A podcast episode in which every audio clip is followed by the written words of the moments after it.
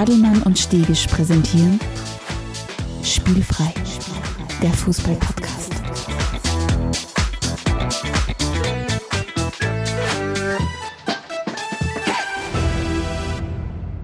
Herzlich willkommen zu Part 2 vom äh, Black FM und Spielfrei aufeinandertreffen. Ähm, was für euch jetzt innerhalb von einer Woche passiert ist, ist bei uns immer nur der Servertag. Das heißt, wir sitzen nach wie vor im Studio. Ähm, Hast du gesagt, immer noch alle besoffen? Genau. Äh, der, der gekannte Zuhörer, die gekannte Zuhörerin kennt vielleicht keinen Unterschied. Ähm, wir starten jedenfalls jetzt ja in den zweiten Part dieses Zusammentreffens rein. Und damit es uns nicht langweilig wird und damit wir weiterhin super reden können, gehen wir gleich wieder in eine altgewohnte Rubrik und das ist natürlich Mm, das Getränk der Episode. das Getränk der Episode und der Jürgen hat uns was Feines mitgebracht. Das müsste eigentlich heißen, die Getränke der Episode, oder? Von der Episode ist jedenfalls das erste Getränk. Und nach einer Woche Pause ist auch gut, dass wir ein neues Getränk haben. Wir haben noch einen weiteren Rotwein. Und zwar einen Frettner vom Herrn Franz Weninger aus dem Burgenland, der aber auch in Ungarn Trauben anbaut. Und das ist der Cabernet Franc von diesem Produkt aus dem Jahr 2015 und wir werden ihn uns bald einschenken, sobald wir den Rioja austrunken haben von Frank. Von vor einer der, Woche. der von letzter Woche noch da steht. Aus, aus Spielfreisicht kann ich nur sagen, mit dem Cola gemischt ist beides echt wirklich gut. äh, Stefan, führ uns doch ein ins Schwerpunktthema. Ja, wir haben ja unseren ersten Teil, also für alle diejenigen, die jetzt gerade einschalten und den ersten Teil von unserem Weihnachtsspecial nicht gehört haben, dringende natürlich Hörempfehlung, also diese eineinhalb wir jetzt Stunden, aufhören Horchen. diese eineinhalb Stunden, die wir schon angehört haben, hört es euch dann nachher an, ähm, haben wir, wie gesagt, mit unseren Freunden von Black FM ja auch auf das, auf das Sturmjahr zurückgeblickt und heute geht es in alter spielfreier Manier um ein Spielvertreter und wir haben es ja in der ersten Episode von unserem Weihnachtsspecial schon angekündigt und jetzt starten wir mittendrin und wir haben ja gesagt, wir beiden Jungspunde, der liebe Alex und ich, haben gesagt, wir holen uns die, dieses Triumvirat der Fußballerfahrung mit etwas mehr Jahren auf dem Buckel, die uns dann dabei unterstützen, so richtig das ganze Jahrzehnt der 1990er Jahre durchzublicken. Das wir werden jetzt einen, einen, einen Durchmarsch wagen von der österreichischen Bundesliga über das ein oder andere, was uns in den Gedächtnissen geblieben ist aus, aus bekannten internationalen Wettbewerben. Und ja, und ich freue mich schon, diese drei honorigen Herren bei uns zu haben. Und ich möchte gern reinstarten. Wir haben schon gesagt, okay, ein paar mehr Lebensjahre bedeutet ein paar mehr Jahre Fußballerfahrung. Die drei Teenager, Frank, Jürgen und Mike im Alter zwischen 14 und 12 damals gewesen im Jahr 1990. Mit welchen modischen Highlights seid ihr überhaupt in dieses Jahrzehnt reingegangen? Kannst du dich noch erinnern?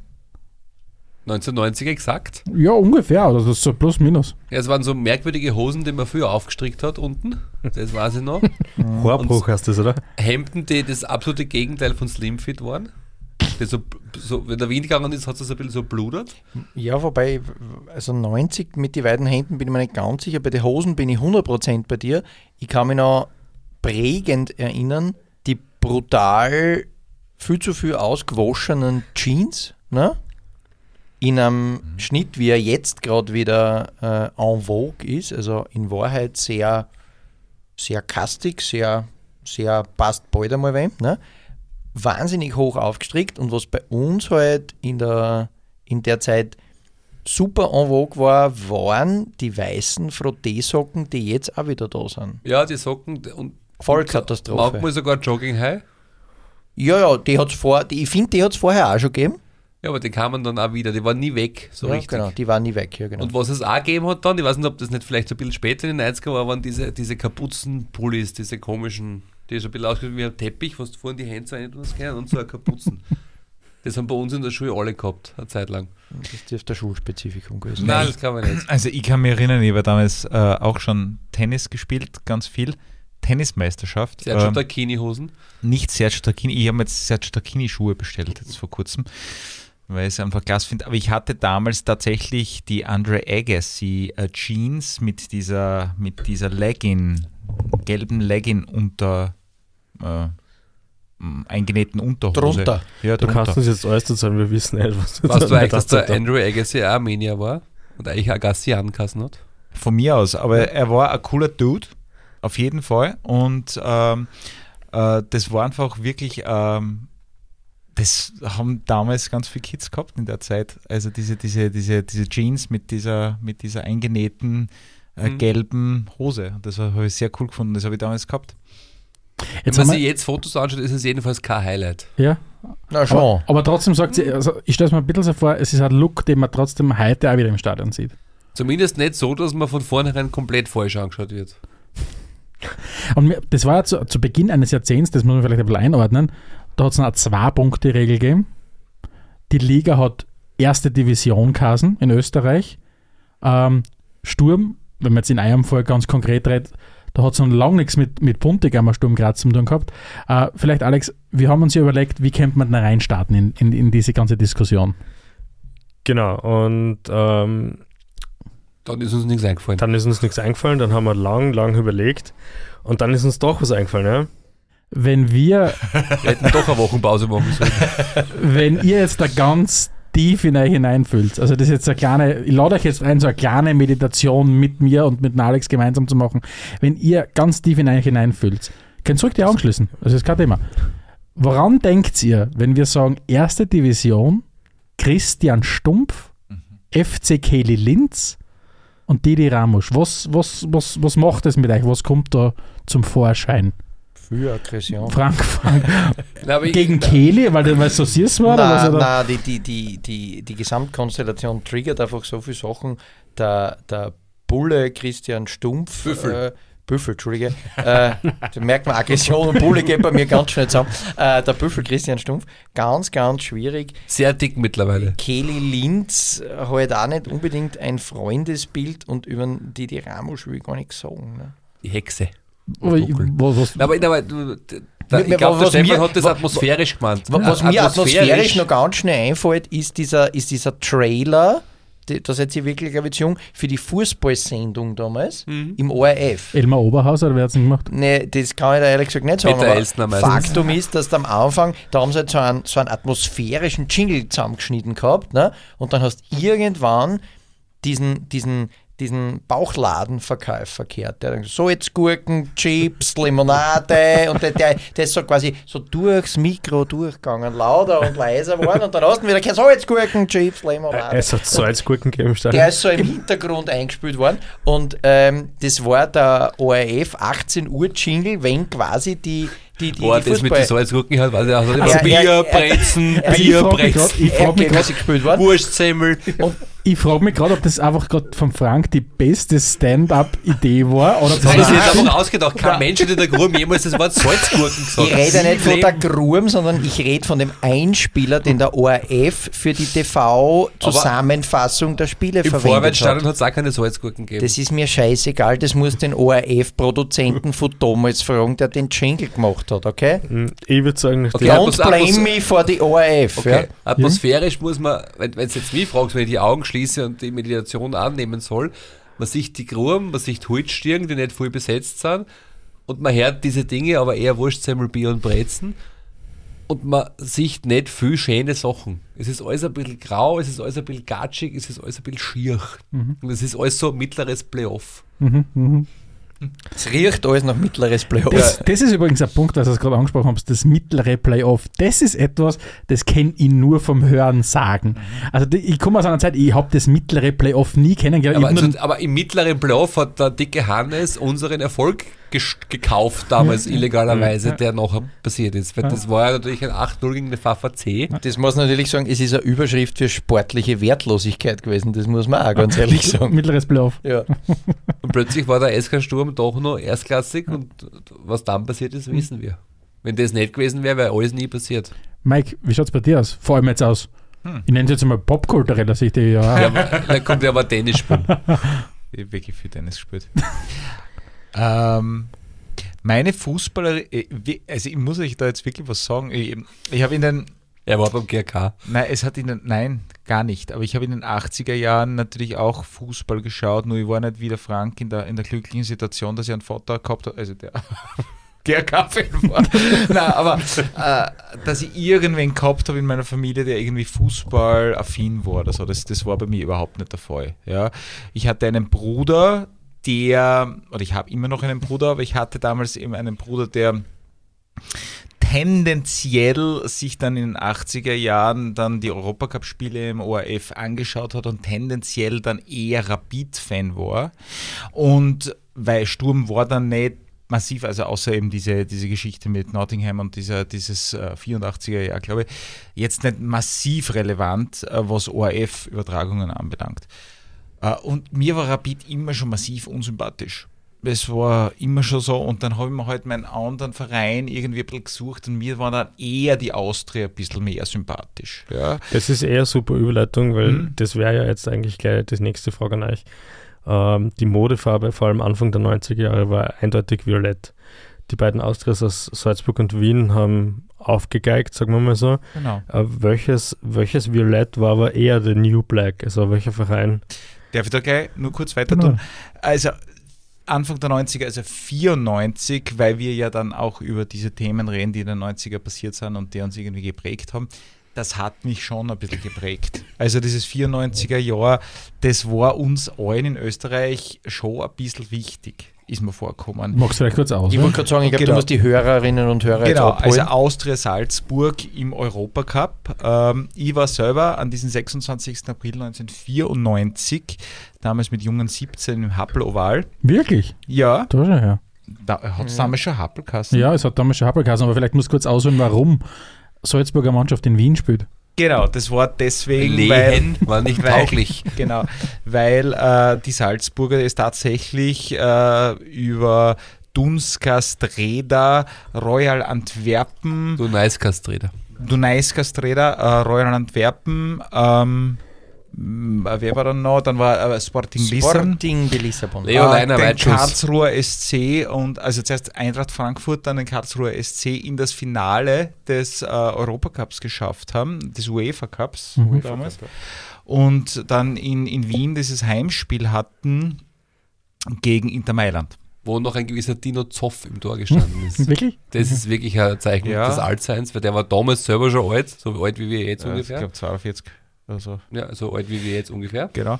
Ungefähr. Und das Also war wirklich bisschen ein weniger, Erlebnis. Also den, diesen, diesen, diesen Austria-Salzburg-Schal, den habe ich immer noch zu Hause, Mhm. von damals, den ich mir damals im Stadion gekauft habe. Und das war schon super. Sie Also ich sehe das ganz anders, muss ich ganz ehrlich sagen. Ich fand das damals schon eine ziemliche Glory Hunter Veranstaltung, dass plötzlich alle zu Austria Salzburg grenzt sind. Ich fand das ekelhaft und erbärmlich. Wir haben nichts anderes erwartet. Ja, furchtbar. Aber es war ja tatsächlich wirklich so, das, das kann ich mir noch erinnern.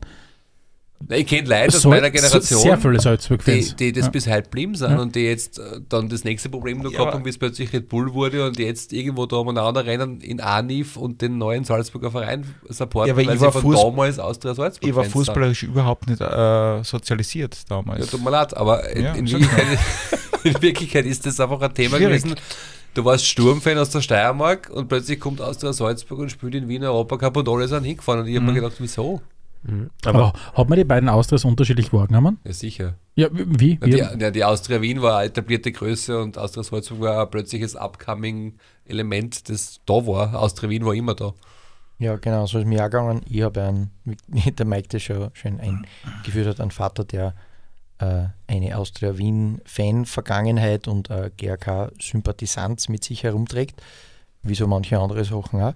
äh, und ähm, insofern war ich, wie dieser Salzburger Europacup-Run war, habe ich das sportlich respektabel gefunden, habe mich in die, in die Freude die da rundherum ausgebrochen ist, nicht so ganz eingliedern können. Das ist mir nicht gelungen, hat nicht ganz funktioniert.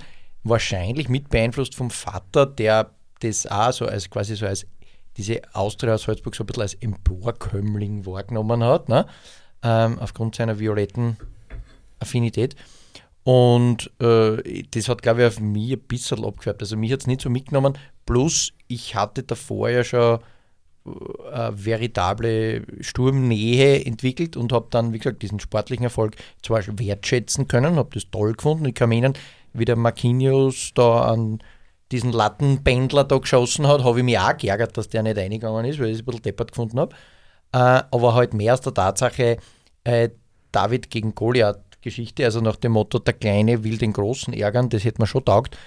Ähm, aber ganz habe ich mit dem Hype nicht anschließen können und wie der Hype halt dann an seiner Spitze war und halt dann in diversen Teenager-Hefteln Poster vom Heimat Pfeifenberger und vom Otto Konrad drinnen waren, dann war es für mich halt ganz aus, muss ich ganz ehrlich sagen. Ne?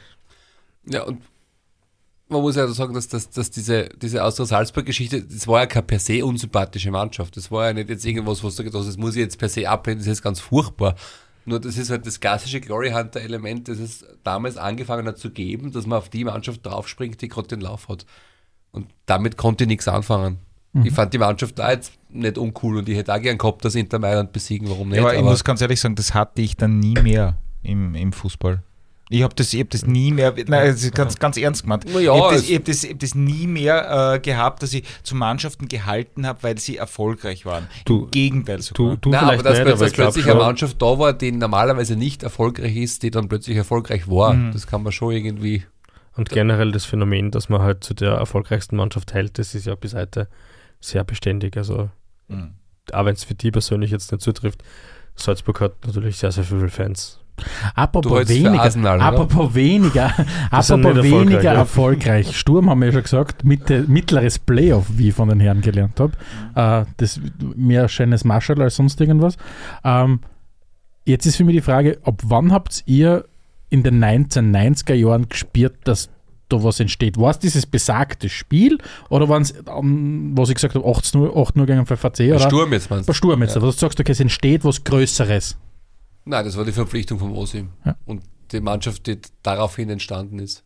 Du hast ja vorher, es, es gab ja, du hast gesagt, du kennst erst ab Osim Trainer bei Sturm. Es gab ja vorher gewisse Milan Djuricic und so weiter und, und die Herren Ludescher und Co., die alle so eine, eine Zeit lang bei Sturm irgendwie herumgewerkt haben, aber die eher dieses, dieses alte Bild von Sturm verfestigt haben. Wir kämpfen, wir pressen, wir fighten, wir raufen dort um, um jeden Punkt und sind halt irgendwie froh, wenn wir nicht absteigen.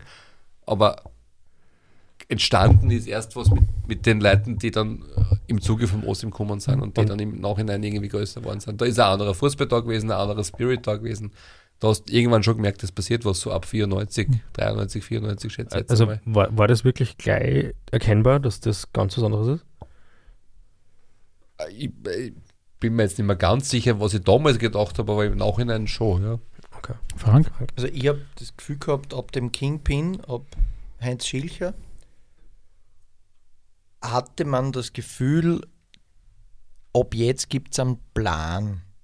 Weil vorher war es ein bisschen so, es hat sich so ein bisschen aktionistisch angefühlt. Es war, es war die, die, die, die Phase vor Osim, äh, die, das war jetzt nicht schlecht. Also das war, da war die, die Truppe stabil, die hat sich okay angefühlt. Die haben, die haben nirgends mehr hoch verloren, die haben aber auch keine, kaum mehr hohe Siege gefeiert.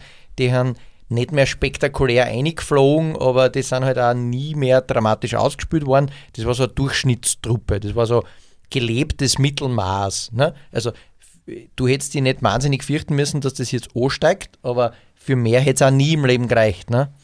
Ähm, das wäre immer in Relation zum Rest besser oder schlechter gewesen. Und dann ist der Schücher gekommen und du hast schon ein bisschen das Gefühl gehabt, das hast du nicht wissen können, aber du das Gefühl gehabt, dass was dann verpflichtet wurde und wie dann agiert wurde, dass da zumindest eine Idee dahinter ist, wo man ungefähr hin will.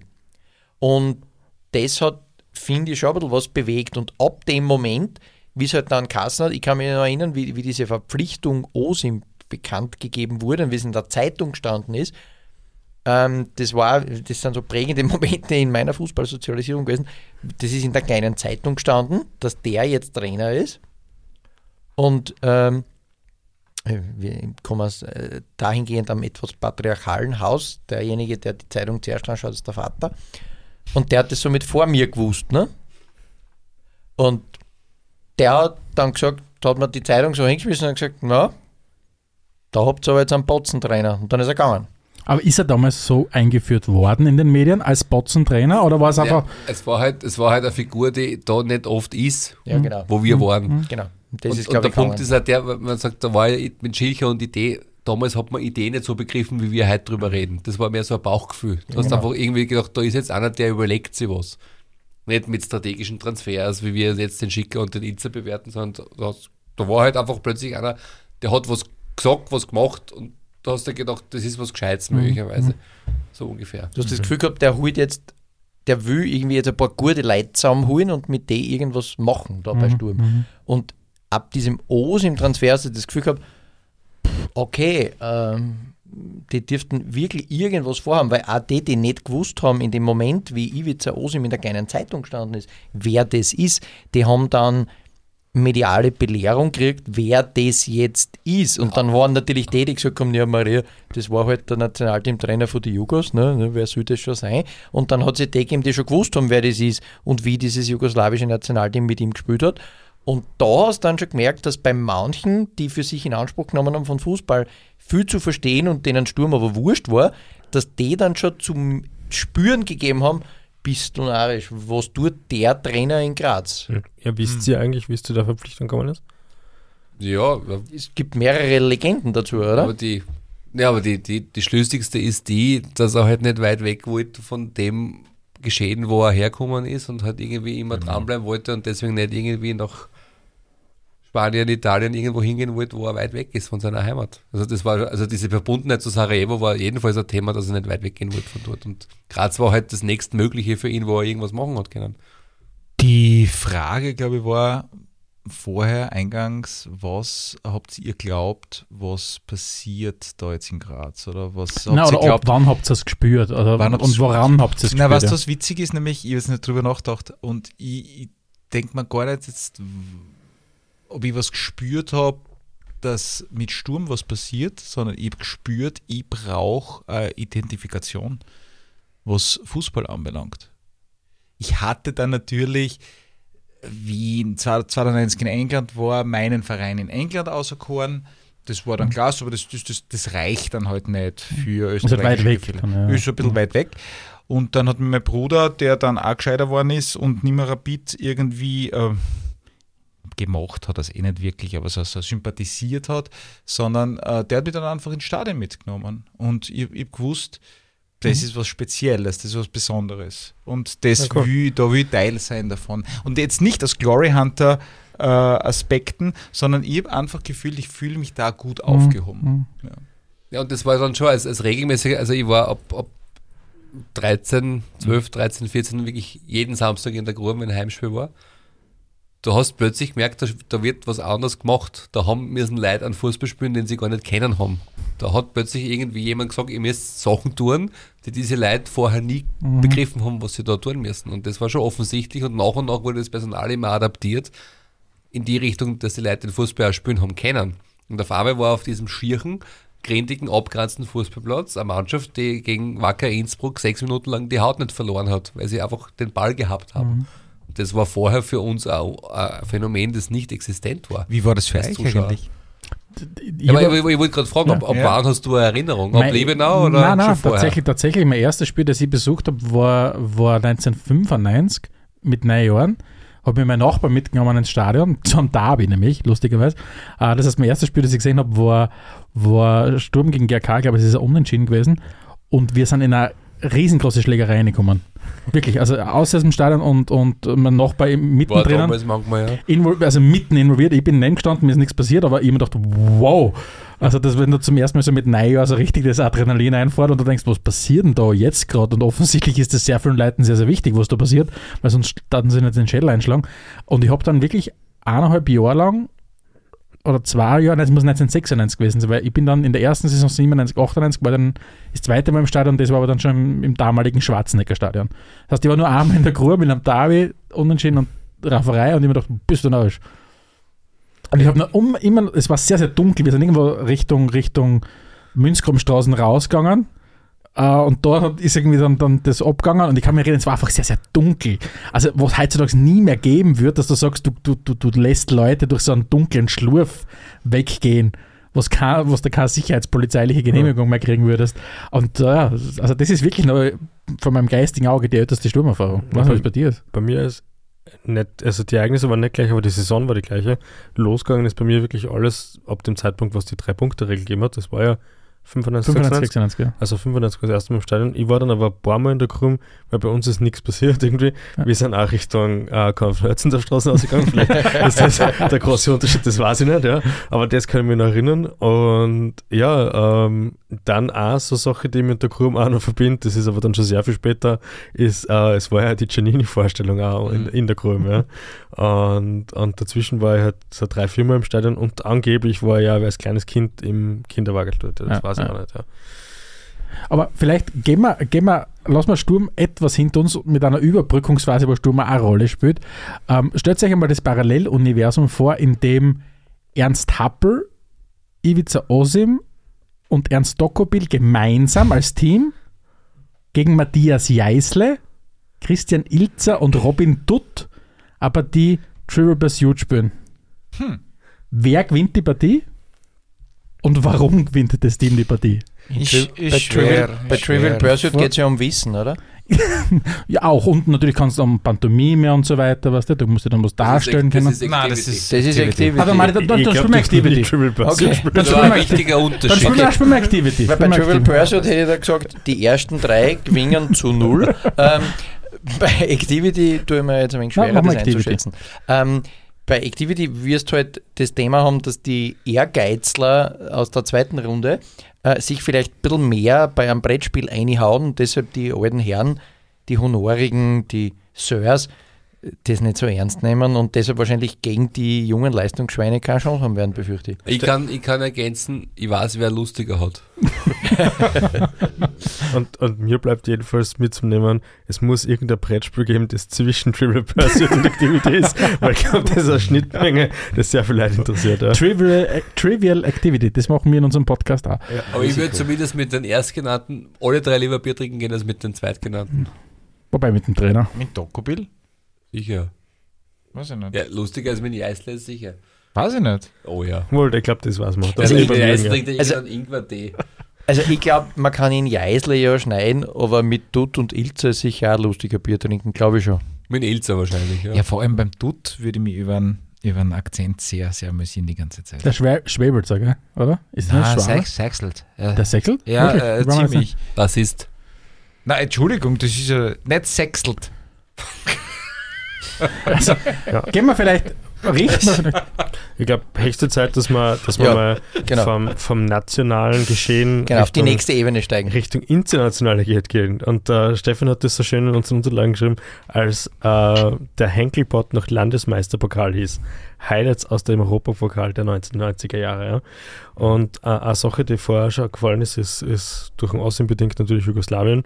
Ähm, und 1990, 91 war eigentlich gleich die, erste, die letzte Saison, wo es noch äh, einen Champion aus Jugoslawien gab. Roter nämlich Stern Belgrad mit Prosinecki. Wunderbar. Äh, jetzt sage ich gleich frei weg, da war ich vier Jahre, ja, also geht es ja nicht ganz aus, dass ich da gro großartig mitreden kann, aber wie geht's euch damit? Also, Das war groß. Ich, das Spiel, an das kann ich mich nur erinnern. Da hat der Robert Prosinecki in Boy rechts an einem Spieler vorbeigabelt. Das war unglaublich cool. Das ist eines der Spiele, die damals war die Diskussion, ob man aufbleiben darf und fertig schauen darf und so weiter. Und das war ein Match, das habe ich fertig schauen dürfen und das war eines meiner ersten tatsächlichen TV-Momente, die ich mich erinnern kann, das Finale mit Roter Stern Belgrad. Das, Das- war unglaublich cool. Roter Stern Belgrad war damals so ein, wie soll man das sagen, wenn man das in so ein, ein Tolkien-Universum übersetzt, das war so ein bisschen das, das hat so ein Mordor-Gefühl ausgelöst. Das war so ein, eine, eine dunkle Macht irgendwie. Du hast das Gefühl gehabt, gegen die gibt es nichts. Ne? Das war so, okay. Er hat so eine Zeit lang so ein unbesiegbares Gefühl ausgelöst. Roter Stern Belgrad, das war eine Bedrohung. Ne? Sie waren irgendwie, sie waren irgendwie böse, aber nicht, nicht so Nein. böse wie Mordor. Nein, sie weil, waren wenn böse, das- war auch cool. Wenn du es im Fernsehen angeschaut hast, hast du gedacht, das sind einfach super Fußballer, aber halt irgendwie hast du halt so mitgekriegt, ah, Ja, die das waren war- irgendwie so das Abziehbild der jugoslawischen Nationalmannschaft mit dieser jugoslawischen Fußballschule, die es damals einfach gab. Und das Also- war super zum Anschauen einfach. Die, die Stimmung haben wir jedenfalls mitgekriegt. Wir waren ja schon einmal in Belgrad beim Derby, Roter Stern gegen Partisan. Und äh, es geht anders zu als bei all den anderen Fußballspielen, die wir bis jetzt so Mit gesehen dem haben. heutigen Wissen müsste man natürlich sagen, dass man eigentlich für Partisan wäre. Ist es so? Ich glaube schon. In dem Moment haben es mir beide irgendwie einen nicht ganz offenen Eindruck, dass mich, dass mich so willkommen heißen in ihrer Runde. Ich habe hab nicht gemeint, dass beide ganz koscher sind, aber Aber das, das, ich habe das ja schon angesprochen. Ich meine, da, da, da, da überschneiden sich natürlich die Themen. Ne? Du hast 1990, 91, Jugoslawien steht, also wir haben ja wirklich, das Spiel war im, im Mai und im Juni haben dann die ersten, die ersten Gefechte angefangen, damals in Slowenien ja, ähm, dann spätestens mit Ende 91, Anfang 92, wo dann da wirklich der Krieg über ganz Jugoslawien sich ausgebreitet gehabt hat. Ähm, das, das macht ja was mit der Stadt Graz auch. Du hast ja plötzlich den, den, den Krieg oder mit dem Bundesland ja auch. Du hast den das Krieg macht an der Grenze was gehabt. mit der Stadt Belgrad klar, zum Beispiel, weil ja, der genau. Superstar der Mannschaft war Kroate. Ja. Ja. Der Bosinecki war Kroate und das war der Star dieser Mannschaft und da, und da haben andere Leute auch noch mitgespielt, das war ja Multikulti, das waren ja keine Serben per Excellence alle, das war ja eine durchgemischte Mannschaft, so wie die Nationalmannschaft damals genauso war. Also da fängt es einmal an und dann wirkt es aus und dann kann es da- aus. Ja, ich kann mich da erinnern an, an diese Aussage von Ivica Osim, äh, wie bei- äh, an der Universität äh, damals ein Vortrag, also ein Vortrag, er ist, er ist reingekommen, ich weiß nicht, es war Mitte 2000er und hat gesagt, ich, als ich Trainer war äh, der jugoslawischen Nationalmannschaft, hat es nicht das Thema gegeben, äh, acht gute Verteidiger, acht gute äh, Mittelfeldspieler, acht gute Stürmer einzuberufen. Es mussten immer acht Serben, acht Kroaten, acht Bosnier Ja. sein. Alles andere war Krieg. Das ist hat ein bisschen der österreichische Föderalismus mit der Regierungsbildung, ja, oder? Ja, ja. alles, Ja. das war so, die Leute sind so erstarrt, wie er das gesagt hat, Mhm. alles andere war Krieg. Mhm. Aber trotzdem, zugleich ist diese Osim-Ära und diese letzte jugoslawische Nationalmannschaft das, was viele, viele Nachkommen dieser Generation, die jetzt in Österreich leben, die damals geflohen sind, sagen, das ist das Ex-Jugo. Die wieder die Grenzen irgendwie verschwimmen lassen zwischen dem, was es damals gegeben hat und sagen, wir sind alle eigentlich aus diesem Dunstkreis heraus und eigentlich war es damals ganz gut, so wie wir das gemacht haben. Mit allen Abstrichen, die das Regime an sich verdient, äh, als Kritikpunkt, aber trotzdem. Jetzt vielleicht abschließend noch zu der Saison am Ende von dieser Landesmeisterpokal-Geschichte gab es zwei Torschützenkönige mit jeweils sechs Toren. Der eine war der Jean-Pierre Papin. Wer war der zweite? Äh, wann war das nochmal? Welches Jahr? 91, äh, 90, 91. Und ich sage vielleicht, um euch ein bisschen zu helfen, Österreich-Bezug. ja, also Bierhoff? Nein. also er ist aktuell Trainer eines österreichischen Bundesligisten. Peter Backholt. Ja, tatsächlich. Wacker Innsbruck. Also, ja, also tatsächlich war, ja. Also das Peter- damals weit Peter- gekommen, oder? Viertelfinale. Peter Backholt war Torschützenkönig des äh, Europapokals der Landesmeister 1991 Und natürlich für ich bin so da gestanden, Tirol. ne? ich bin so da gestanden und hab mir gedacht, Ja, aber Ist da ist, der, da ist ja Tirol bis ins Viertelfinale gegen Göteborg gekommen, oder ich, was? ich, bin tatsächlich, ich bin tatsächlich in der Recherche dann hergegangen und habe draufklicken müssen. Vielleicht gibt es irgendeinen namensgleichen Peter Backholt, der keine Ahnung, irgendwie anders war. Ja, Peter Backholt hat ja schon also noch viel vorher Europacup-Finale gespielt Hm. mit Rapid Mhm. gegen Everton. Also ich glaube, es ist diese Jahre, also wo, wenn man, wenn man einen Peter Backholt hat, der in der heutigen Champions League Torschützenkönig wird, äh, äh, gesamtjugoslawischer äh, Staat zerbricht, äh, da hat es sehr viele Umwälzungen gegeben in diesen Jahren. Wir, auch der Fußball ist ja, hat ja viele Krisen durchlebt. 1993 haben wir dann die Situation gehabt, Olympique Marseille äh, holt den Titel. Auch, etwas, was man heutzutage überhaupt nicht mehr vorstellen kann und sind ja dann in, in einer Krise gewesen, weil der, der, der, der, Präsident damals ja dann Steuerprobleme. Genau, Steuerprobleme, Manipul Manipulationsskandale, die Meisterschaft ist ihnen aberkannt worden, den Rudi Titel. Völler hat damals Ja, gespielt. Tante Kete hat dann in Marseille, also Tante Kete in Marseille, das ist auch ungefähr so wie Und Marcel Desailly Ja. war damals große ganz Stütze von Marseille. ja, ja. Äh, das heißt, Dinge, dieses, die man sich heutzutage nicht vorstellen kann, und das war dann eben mit der Einführung der Drei-Punkte-Regel, hat sich dann dieses, dieses Jahrzehnt ein bisschen in das Bild entwickelt, wie wir es eigentlich dann ja auch heute noch stark kennen, mit der gewissen Dominanz von, von, von der einen oder anderen Liga. Ähm, jetzt, möchte ich, jetzt möchte ich noch auf einen Punkt zu sprechen kommen, den wir vorher schon ganz kurz erwähnt haben. Ihr habt jetzt die Salzburger schon angesprochen, die 93, 94 im, Po- im, im, im Europapokalfinale waren und 95, 96 natürlich auch Rapid äh, gegen BSG. Jetzt habt ihr, jetzt habt ihr schon gesagt, jetzt habt ihr schon gesagt, ähm, oder zumindest ist es durchgeklungen. Es hat sowas gegeben wie faire Akzeptanz, fairen Support für die Leistung, die die österreichischen Vereine erbracht haben, so wie es zumindest bei dir gehört, Frank. Ähm, hat sich da was verändert? Würdet ihr, wenn Rapid heute groß aufzeigt, international das gleich be bewerten? Oder war das damals, bevor ihr euch radikalisiert habt, in Richtung Schwarz-Weiß? Da war jetzt mal kurz einmal ein bisschen weiter ausholen. Ja, genau. Für mich war das nie eine Frage des österreichischen Vereins oder des anderen Vereins. Ich habe immer gut gefunden, wenn irgendein Verein, der nicht Mainstream und nicht Common Sense war, plötzlich was gerissen hat. Das war bei Austria Salzburg so, das war selbst bei Rapid im Europacup-Finale gegen PSG so. Aber das hat mit Österreich oder nicht Österreich Okay. nichts zu tun gehabt. Ja, und radikalisiert habe ich mich in der Grube, da war ich noch klein. Ich finde den Begriff radikalisiert spannend. Ich habe noch gar nicht so darüber nachgedacht, das ist wahrscheinlich vollkommen richtig. Ähm, Sicher ist er richtig, wenn uns ja, nein, sind. habe ich noch nie so, ich habe es mir noch nie aufgeschrieben, irgendwo radikalisiert. Ne? Ähm, gegangen aber. Machen wir Äh, Leiberl? Ja, schön. schön. Ähm, ich, also ich glaube, inhaltlich hat sie, also das, das, muss man, das muss man jetzt gut trennen. Sportlich hat sich gar nichts verändert. Es hat sich inhaltlich was verändert. Sportlich sehe ich es noch immer so, dass es sportlich fair ist, respektable Leistung auch, äh, an einer respektablen Leistung auch so zu begegnen. Das sehe ich noch immer so. Das ist für mich eine Frage von sportlicher Fairness.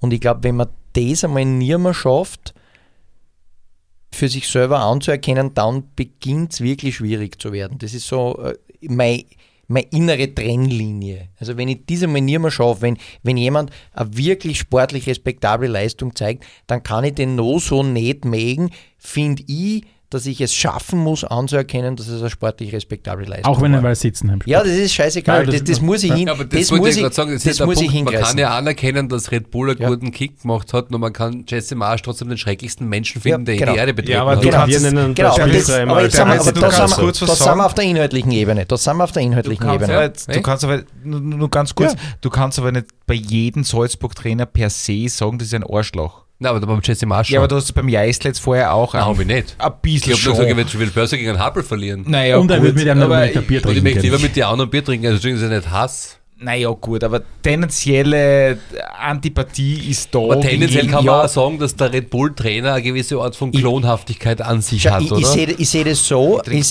ich sehe das so, das ist, der das ist verletzte Woche noch da steht. na, schau, ich sehe das so, Der das muss ist, warm sein. das ist wie so ein Rollenspiel, ne? in, in, äh, wo verschiedene Charaktere verschiedene Bonuspunkte haben und Minuspunkte. Und wenn du halt die Rolle Red Bull-Trainer spielst, dann hast du halt in einem, in einem ordentlichen Rollenspiel österreichischer Fußball von Haus aus Minuspunkte. Die, das, mu- die musst du erst einmal Ah, aufholen. das. Nichtsdestotrotz kann man Egal, sagen, dass Red. Bull in der Champions League offenbar so gut Fußball spielt, dass es reicht dafür, dass man in die nächste Genau. Runde kommt. Und jetzt, und jetzt sind wir beim sportlichen Respekt. Der muss immer gehen, finde ich. Und das war damals auch so. Den sportlichen Respekt, ich finde, den hat man immer hergeben müssen. Ob man das dann persönlich gut findet, das ist eine zweite Bewertungsebene. Weil man kann ja auch nicht behaupten, dass Juventus Turin, PSG oder Schieß mich tot nicht gut Fußball spielt. Alex? Auch wenn man es ablehnt. Also mir gefällt die, die Ansicht, die der Frank jetzt gerade gebracht hat, extrem gut, sportliche Leistungen anzuerkennen, egal woher sie kommen, das ist per se mal, finde ich, ein guter Zugang. Ich finde es aber trotzdem, äh, eine Unterscheidung sollte schon noch geben, ist, wie kam das zustande? Und wenn du jetzt äh, auf dem Fußballsektor auftrittst, wie das halt PSG tut, wie das Salzburg tut und nachhaltig eher Dinge ruiniert, dann finde ich, ist das vielleicht noch die Ausnahme von dem Ganzen, aber ansonsten stimme ich dazu. Ja. Aber das ist für, das, gehört, das spielt für mich auf die inhaltliche Ebene. Genau, das ist nicht die aktuelle okay. sportliche Leistung in Das spielt Spiel. für mich auf die inhaltliche Ebene, weil du kannst eine Mannschaft wie PSG zusammenkaufen, Mhm. quasi die, die, die, die, äh, wie soll man das nennen, die Interstellar Ponys da, ne? quasi die, die alle Tricks kennen. Voll okay. Sehr gut, ja. kannst gern machen. Ne? Äh, sportlich vielleicht toll, äh, von der Leistung her so mittel, wie wir alle wissen. Ich kann aber eine inhaltliche Bewertung dessen haben.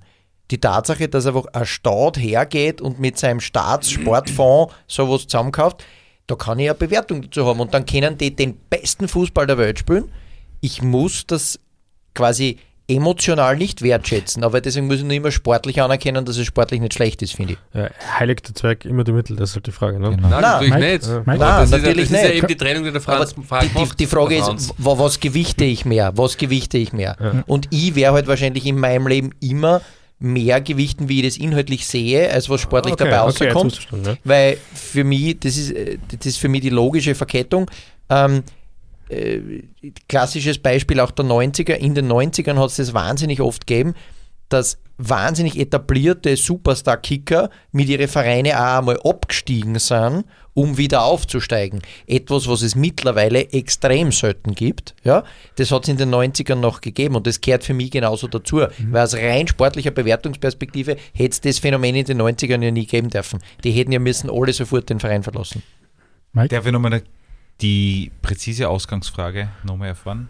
Ne, es ist einfach darum gegangen, ob es von eurer Seite her den Respekt oder die Anerkennung, ob sie das mitverfolgt habt, was die Österreicher, die österreichischen Genau. Vereine gemacht Also ich haben. glaube, die Ausgangsfrage war ein bisschen eine andere, wo wir dann hingedriftet Ja. sind. Ist ja, wurscht. Oft Nein, macht, ja, macht ja gar nichts, aber ich wollte ich wollte nur auf die Ausgangsfrage nochmal zurückkommen. Ich habe ich hab mich letztens äh, ertappt, wie, äh, ich glaube, das war das Match Sturm gegen Real Sociedad.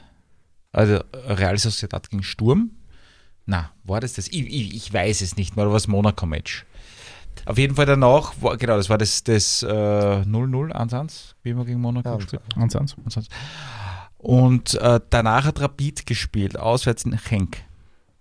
Und ich war eigentlich so guter Stimmung und euphorisiert noch vor diesem, vor diesem Spiel und habe mir gedacht, okay, jetzt schau ich mir Rapid auch noch an. Ähm, und ich muss wirklich sagen, ich bin jetzt kein Rapid-Fan, aber ich, ich muss wirklich Respekt zollen, wie diese Mannschaft da aufgetreten ist, zumindest mal 45 Minuten, dann in der zweiten Hälfte ist das ein bisschen zurückgefahren. Sie haben wirklich gut gespielt. Die haben die an die Wand gespielt, ja. Und ich muss ganz ehrlich sagen, ich habe jetzt diesen, diesen Nationalismus im, im, im Fußball schauen oder generell im Sport schauen, generell, ich schaue viel weniger Sport, als ich noch vor fünf, zehn Jahren geschaut habe. Ich, ich kann keine Skirennen mehr schauen zum Beispiel, ich halte das nervlich nicht aus. Ähm, ich, Also ich, spannend. Ist zum Beispiel halt inhaltlich nicht aus. Ja. ja, Ja, es- äh, das hat er, glaube ich, gemeint. ja, genau. Nein, ich halte ich halt diesen, diesen, diesen gespielten, wir sind super und alle anderen sind scheiße, äh, Wir Patriotismus. zählen, wie viele Österreicher unter den ersten Genau. zehn sind. Ich Ich habe Diplomarbeit das drüber geschrieben, um, das, aus. um damit fertig zu werden. Genau. Abzuschließen damit. Äh, Nein, wirklich. Ich, Ich ich habe damit eigentlich- abgeschlossen, ich habe seitdem kein Skirennen mehr geschaut. Kein Genau. einziges. Ich finde es eigentlich klasse, dass ein klasse Typ oder eine klasse Frau gewinnt, als eine eine klasse Nationalität. Aber ich kann da Also ergänzen, ich- ich, habe in meiner das Familie, wo, wo, wo Hardcore Ähm. Skirennen geschaut wurde mit diesem Österreich-Bezug, immer gesagt, ich finde den Body Miller viel cooler als die, die für Genau. Holz. Das mir geht es bei Fußball genauso. Ich habe mit dieser National, ich, ich interessiere mich ja nicht fürs österreichische Nationalteam, deswegen. Ja. Weil, weil ich finde, das ist keine honorable Leistung, eine Nation zu supporten. Genauso finde ich nicht den Skifahrer aus dem da- Zillertal da bin ich cooler, schon- da bin ich weil er irgendeine dumme noch. Bauernsau ist, als Nein, den aber- lässigen Typen, der irgendwo von woanders da, herkommt. da, das, das ist ja eine Bastion, wo ich noch eigenartig bin. Also das ist eine Nein, Bastion, ich eigenartig, du bist sicher immer in der Mehrheit, ne? aber, ja, aber, da, da, ja. da denke Ja, ich absolut. das finde ich, das finde ich schon klasse. Um jetzt vielleicht, um jetzt vielleicht das, das Thema Europapokal abzuschließen, jetzt können wir Mhm. natürlich über die 90er Jahre mit drei Sturmkonnoisseuren nicht zusammensitzen und nicht zumindest erwähnen, dass angeblich ja äh, die Ende, das Ende der 1990er Jahre aus sportlicher Sicht ja auch höchst interessant und erfolgreich ja war und Sturm hat angesetzt zu einem Run in der Champions League mit drei aufeinanderfolgenden Saisons. Jetzt ist es mir natürlich klar, dass es euch vielleicht, vielleicht unterstelle ich euch das nur, dass es euch wahrscheinlich lieber wäre, Rapid hätte Sturm abgelöst mit dem größten Erfolg in der Champions League, als es jetzt der Red Bull Salzburg ist. Ärgert ihr euch drüber, über sowas, oder überwiegt noch immer der Stolz auf den eigenen Verein, dass man überhaupt, überhaupt in der Saison 2000, 2001 das geschafft hat? Oder ärgert man sich das und denkt man, ma, das war schon cool, dass wir das Label gehabt haben, wir sind am weitesten gekommen in Österreich. Na, weil das beschädigt ja der, der jetzige Red Bull-Einzug in die, in die, in die K.O.-Phase beschädigt ja das nicht, was damals war. ich, ich sehe mich ja als Sturm Graz-Fan nicht, das ist jetzt ein bisschen überheblich, gebe ich schon zu, aber ich sehe mich ja nicht auf Augenhöhe mit einem Red Bull Salzburg-Fan. Insofern ist der Vergleich für mich, der hatscht sowieso, weil ich, ich, naja, das ist für mich wie, wie das Rennen des mehrfach aufgepimpten, äh, äh, weiß ich nicht, S-Klasse Mercedes mit einem, mit einem Mini aus die 60er Jahre. Also das, das muss man schon einen realistischen Unterschied sehen. Ne? Ähm, und ich, für mich entwertet ja die Leistung von damals nicht die Tatsache, dass es die Salzburger nach 67 Anläufen, ich weiß nicht wie viel, nein, 14 oder 15 oder so, äh, jetzt dann auch endlich geschafft haben.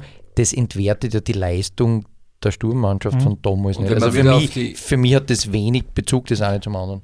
Mike? Ein Red Bull Salzburg-Fan per se gibt es sowieso nicht. Außerdem. Ja, also das ist das, das Thema, sollte irgendwas mal passieren mit diesem Fußballclub, an, an, angeblich kann das nicht sein, weil Mateschitz hat das eh schon alles vererbt und das wird weiterlaufen und keine Ahnung was, ist mir auch egal, Aber sollte irgendwas einmal passieren und dieser Verein ist plötzlich nicht mehr Erster, sondern nur mehr Vierter oder Fünfter in der österreichischen Bundesliga, interessiert das genau 95 Prozent dieser Fans nicht mehr. Bitte Und, kurz. und das ist genau. Und das ist, und das ist der Unterschied zu einem Verein wie Sturm Graz oder auch, muss man sagen, Rapid oder von mir aus Austria oder so. Ich wollte nur noch kurz er er ergänzen, was der Frank sagt. In, in Wirklichkeit ist es dann wieder die inhaltliche Ebene, die den Unterschied auch ausmacht, weil es gab damals zwar Hannes Kartig und das war schlimm genug, aber es gab Ivica Osim und die Mannschaft, die er gebaut hat und das ist noch immer ein, ein Ding, das man unabhängig von dem, was danach passiert ist und von dem ganzen Nachlauf, den dieses Thema ewig und immer hatte, äh, eine Zeit, die ich nicht missen möchte. Mhm. Wurscht, was Red Bull jetzt macht. Da, da wäre jetzt meine Frage auch hingegangen. Hm, Jetzt, wenn man sich aufs Positive konzentriert, Sturm in der Champions League, was sind das also Dinge und Emotionen und Highlights, mit die, die ihr mit dann, damit verbindet? Frank vielleicht? Ja, boah, das ist ein, das ist ein unendliches Sammelsurium. Da gibt's, äh, für mich gibt es da drei ganz große Momente. Der eine Moment war äh, die oft kritisierte und äh, YouTube totgedroschene Szene äh, zwischen Melich und Beckham. Die liebe ich wirklich. So, also ich kann mich noch erinnern, wie ich das gesehen habe im Fernsehen, habe ich es kurz ein bisschen deppert gefunden von Melich und habe mir dann äh, aber ganz schnell gedacht, na, passt ehrlich gesagt genau, weil es hat, es hat die Situation sehr gut äh, umschrieben, diese überhebliche Manchester-Mannschaft und die, die Sturmtruppe, die sich das irgendwie nicht gefallen lassen will, dass die, die Millionäre aus Manchester da so quasi so das Pflichtprogramm Ja, man abspielen. muss dazu sagen, das war damals die beste Mannschaft, die es überhaupt gegeben hat. Das war Ja. die Mannschaft auf dem Planeten. Das war, das habe ich ziemlich gut gefunden eigentlich und dass man quasi genau den, der das Aushängeschild ist, dann nimmt und sich den außerpickt, habe ich eigentlich, eigentlich sehr okay gefunden. Ähm, da, dann ist für mich äh, extrem prägende Szene äh, das Tor, ich glaube es war ein Öfer, bin mir nicht mal ganz sicher, wenn es falsch ist, möge mir der Benny Sikora das verzeihen, ähm, wie wir uns qualifiziert haben für, die, für das dritte Mal für die Gruppenphase der Öfer vom Shopping gegen Feyenoord Rotterdam. Ich glaube, es war der Öfer, war das entscheidende Tor. Das war Ähm. Das war auch so ein Moment, wo ich, der mir nie, der wird nie mehr verschwinden. Das war zwar noch nicht der Champ, also das war der Moment, wo es in die Champions League gegangen ist. Und auch vor allem im, im nächsten Jahrzehnt schon. Ja, und, ähm, sorry, und für mich auch, auch im nächsten Jahrzehnt ähm, der, einer der magischsten Momente war das, ah, falsches Jahrzehnt weiß ich eh, aber hilft halt nichts, ähm, das Juran-Tor gegen die Rangers. Ne? Das, Das, ist, wollte ich gerade ergänzen, weil das- da hat, das hat eine ganz besondere Komponente, weil der Chili, der Chili Prilasnik hat damals gegen einen Giovanni von Bronckhorst aber eine Stunde lang so abgestunken und dann hat er diesen Pass für geschmissen, den der Reinmeier dann verlängert hat und wo er sein ganzes Leben und seine ganze Karriere gerettet hat, mehr oder weniger. Aber war das, war das vielleicht die Szene, in der alles, was Ivica Osim aus sportlicher Sicht dem Verein beigebracht hat, kulminiert ist in dieser einen Szene? Ja, das wo, sicher. wo du diese Kombination hast aus Nachwuchsspielern, die mit ihm zu wie sind, eben Chili Prilasnik, du hast ihn angesprochen, und dann hast du vorne wieder einen Sergei Juran dran. Das ist sicher, das ist sicher so ein Kulminationspunkt einer Entwicklung. Ich glaube, das, das weiß man nicht, aber es, es gibt ja diese, diesen Umschnitt, wo es dann jubeln und wo es dann in, in Osim an der Linie stehen siehst, ganz vorn an der Linie und halt schon wirklich grinsen und lachen und sich umdrehen und nach hinten laufen. Also quasi, ich habe euch Also, was Quasi, du hast schon das Gefühl gehabt, Ja. also man kann so auch interpretieren, dass sich der Alte in dem Moment auch gedacht hat, okay, was ich jetzt noch da, jetzt ist es aus, weil mehr bringe ich die Deppen eh nicht mehr bei, ne? das ist, geht nicht mehr besser. Ähm, und das äh, hat sich so gut angefühlt, also das ist ja dieser ganze Moment, der so von vorn bis hinten so ein Wahnsinn ist. Äh, und wenn es dann die, die schlechten ORF-Bilder dazu noch anschaust, wo es halt dann auf die, auf die Tribünen umschneiden, wie sich die, die Steirer Jopperln umarmen und so, also es ist Dazu die Stimme von Robert Seger. ja, genau, dazu die Stimme von Was willst du noch mehr? Also, äh, man muss, man muss ja eigentlich, eigentlich zu all diesen muss man ja noch einen Schritt weiter zurückgehen, weil begonnen hat diese Art Fußball und, die, und dieser europäische Spirit eigentlich mit dem tragischen Ausscheiden von Pepe Schickelgruber gegen Parma. Das war ziemliches Pech. Weil das Spiel war das erste Spiel, wo Sturm diesen Fußball präsentiert hat, den sie dann nachher tatsächlich gespielt haben, der das alles ermöglicht hat. Weil das war ein fulminantes Fußballspiel und das war eines der besten Fußballspiele, die ich je in Liebenau gesehen habe, wo sie gegen Parma quasi 3-3 kann ich- verloren haben. Da hast du gemerkt, die Mannschaft kann noch mehr machen und die kann noch mehr erreichen. Und da hast du gewusst, irgendwas passiert mit denen noch. Das kann war nicht erinnern, aus zu dem Da Zeitpunkt. mein Bruder erzählt, der, der war dann nach dem Spiel noch im, im Schillerhof damals. Und der Peppi Schickelgruber ist tatsächlich äh, an der Bar gesessen im Schillerhof, hat mit seiner Kette so ein bisschen Rosenkranzmäßig gespielt, hat vor, vor sich in, äh, in sich hineingestammelt und hat die ganze Zeit vor sich gesagt, der war nicht drin, der war nicht drin. Das ist die ganze Zeit gegangen, bis die Leute hingegangen, ah, Pepe, ist ja nicht so schlimm, alles gut. Ja, und es, es war wie, anscheinend, es war wie eine, eine Riesenkatastrophe für alle Beteiligten. Um aus dieser Misere Mhm. jetzt wieder ein bisschen Spirit in die nächste Richtung Und, zu und um, wieder, um an den Anfang des Ja. Jahrzehnts wieder zurückzukommen. vielleicht. Genau. Genau, und vielleicht die Metapher vom Stefan aufzugreifen, in dem Fall steigen wir in den Zeitreise Interrail ein. Es geht von Rom bis äh, Saint-Denis. Ich, ich spreche französische Sachen gern bewusst falsch aus, damit mir der Frank dann Offensichtlich. Ich hab's Ah, aber mal wieder- verkniffen, ja. auch, auch korrigieren kann. Louis Ah. Define, sage ich nur. Ja, das war ja schon vor einer Woche. Ne? Ja, genau, war letzte Woche. Ähm, die WM 1990 in Italien. Ja, also wir sind jetzt auf Nationalteam-Ebene. Sie gilt als eine der besten WMs aller Zeiten. Der Stefan und ich kennen da nur entweder Ehrlich. klatschen, Kann schon sein, so in der Art, äh, kann ne? schon sein sagen, oder nicht. nicht. Wir sitzen auf unsere Radeln und kümmern uns um sonst was, weil wir waren da auch vier Jahre alt. Wie seht ihr das? Ich habe dazu was aufgeschrieben. Ja, dann bitte, zu lay dieser, over. Lies das vor. Nein, ich brauch's nicht vorlesen. Also das war ja, das war ja wirklich, äh, So nett. wie gesagt, die, die 90er Jahre waren für mich fußballerisch natürlich sehr, sehr prägend in, in gewisser äh, Hinsicht. Aber andererseits war auch mein Austausch ja in Amerika und ich habe dann äh, sehr viel Basketball ja dann auch angeschaut und so, bis da wieder Sabonis aufgehört hat zu spielen, dann hat es mich auch nicht mehr interessiert. Ähm, egal, Wer? Wir schweifen ab. Kommt der größte europäische Basketballer. Egal, Zwei, wir das. zwei Meter wie viel? 18, glaube ich. Aha, okay. Ähm, egal. Kamerun bei der Weltmeisterschaft 1990. Es war, Frankie, wir haben uns letzte Woche ein paar Videos darüber angeschaut. Roger Miller. Auch ähm, vor allem das erste afrikanische Land, äh, das äh, in ein WM-Viertelfinale vorgedrungen ist. Äh, legendär natürlich Roger Miller. Damals 38, der hat es dann vier Jahre später mit 42 nochmal probiert. Das hat dann nicht mehr so gut hingehaut. Aber Man muss dazu sagen, den hat der Präsident zurück einberufen. Sagt Genau. dafür über. Er wollte später Afrikanischen er wollte Fußball später Präsident werden. Und diese, diese, diese Kamerun-Mannschaft war ja wirklich nicht mit Stars oder irgendwie ge, gespickt. Ich meine, da hat es den Oman Peak gegeben zum Beispiel oder den legendären Thomas Nkono im Tor. Immer noch einer der, der besten Torhüter Afrikas im, im letzten Jahrhundert.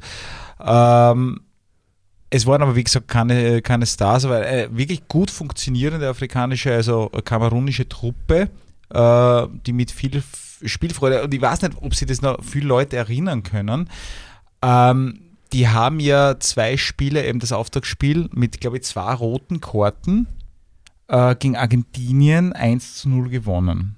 Ja. Dann haben sie gegen Rumänien gespielt und haben, glaube ich, mit Ach und Weh 2-1 gewonnen. Und dann haben sie gegen die dabei schon fix ausgeschiedene äh, Sowjetunion mit 0 zu 4 verloren im Gruppenspiel. Und das ist sind, genau mein Zugang. und sind, trotzdem, und sind trotzdem eben aufgestiegen zusammen mit Rumänien und Argentinien ist ausgeschieden damals. Argentinien ist 1990 sicher nicht ausgeschieden, weil er war im Finale. Ja, ich Ah, nicht, nicht ausgeschieden, aber sie sind nur als Dritter, als Dritter weitergekommen in dieser Gruppe, also mit Ach und Weh.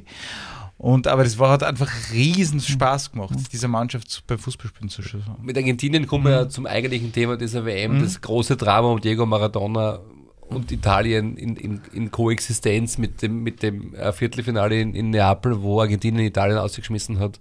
Das war natürlich die große Katastrophe und, und, und das große Thema. Gibt es ja Aufnahmen, wo, wo die, die Tifosi trotzdem ja dem Maradona zujubeln, weil ja, es ihr ist, das ist ein Maradona bisschen ist. ambivalent, weil der Maradona hat sich eigentlich erwartet, in Neapel hat er ein Heimspiel, ganz so war es dann auch nicht. Da müsste man sich den Maradona-Film anschauen, den es jetzt gerade gab. Da sieht man, dass es nicht ganz so war. Es, es war schon, schon so, dass er eigentlich tief enttäuscht war von seinen Neapolitani, die ihn dann doch nicht so supportet haben, wie er es erwartet hat.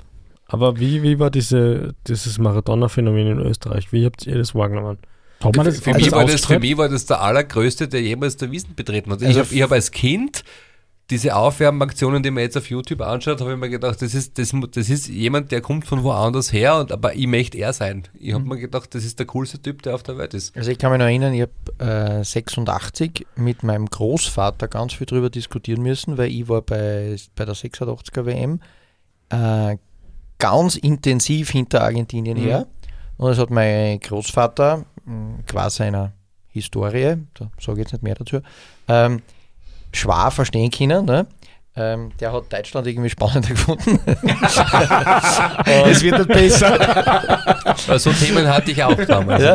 Und ähm, für mich ist aber Argentinien an niemand anderem gehängt als an dem kleinen dicken Maradona. Das muss man schon ganz ehrlich sagen. Ich habe den so begeisternd gefunden. Es war einfach so was anderes. Und es war so, äh, ich meine, 86 war ich knapp bei 10 Jahre alt. Ich meine, das war einfach für mich so begeisternd, wie der halt quasi das alles in dieser Mannschaft war. Dass das jetzt retrospektiv betrachtet auch nicht stimmt. Ne?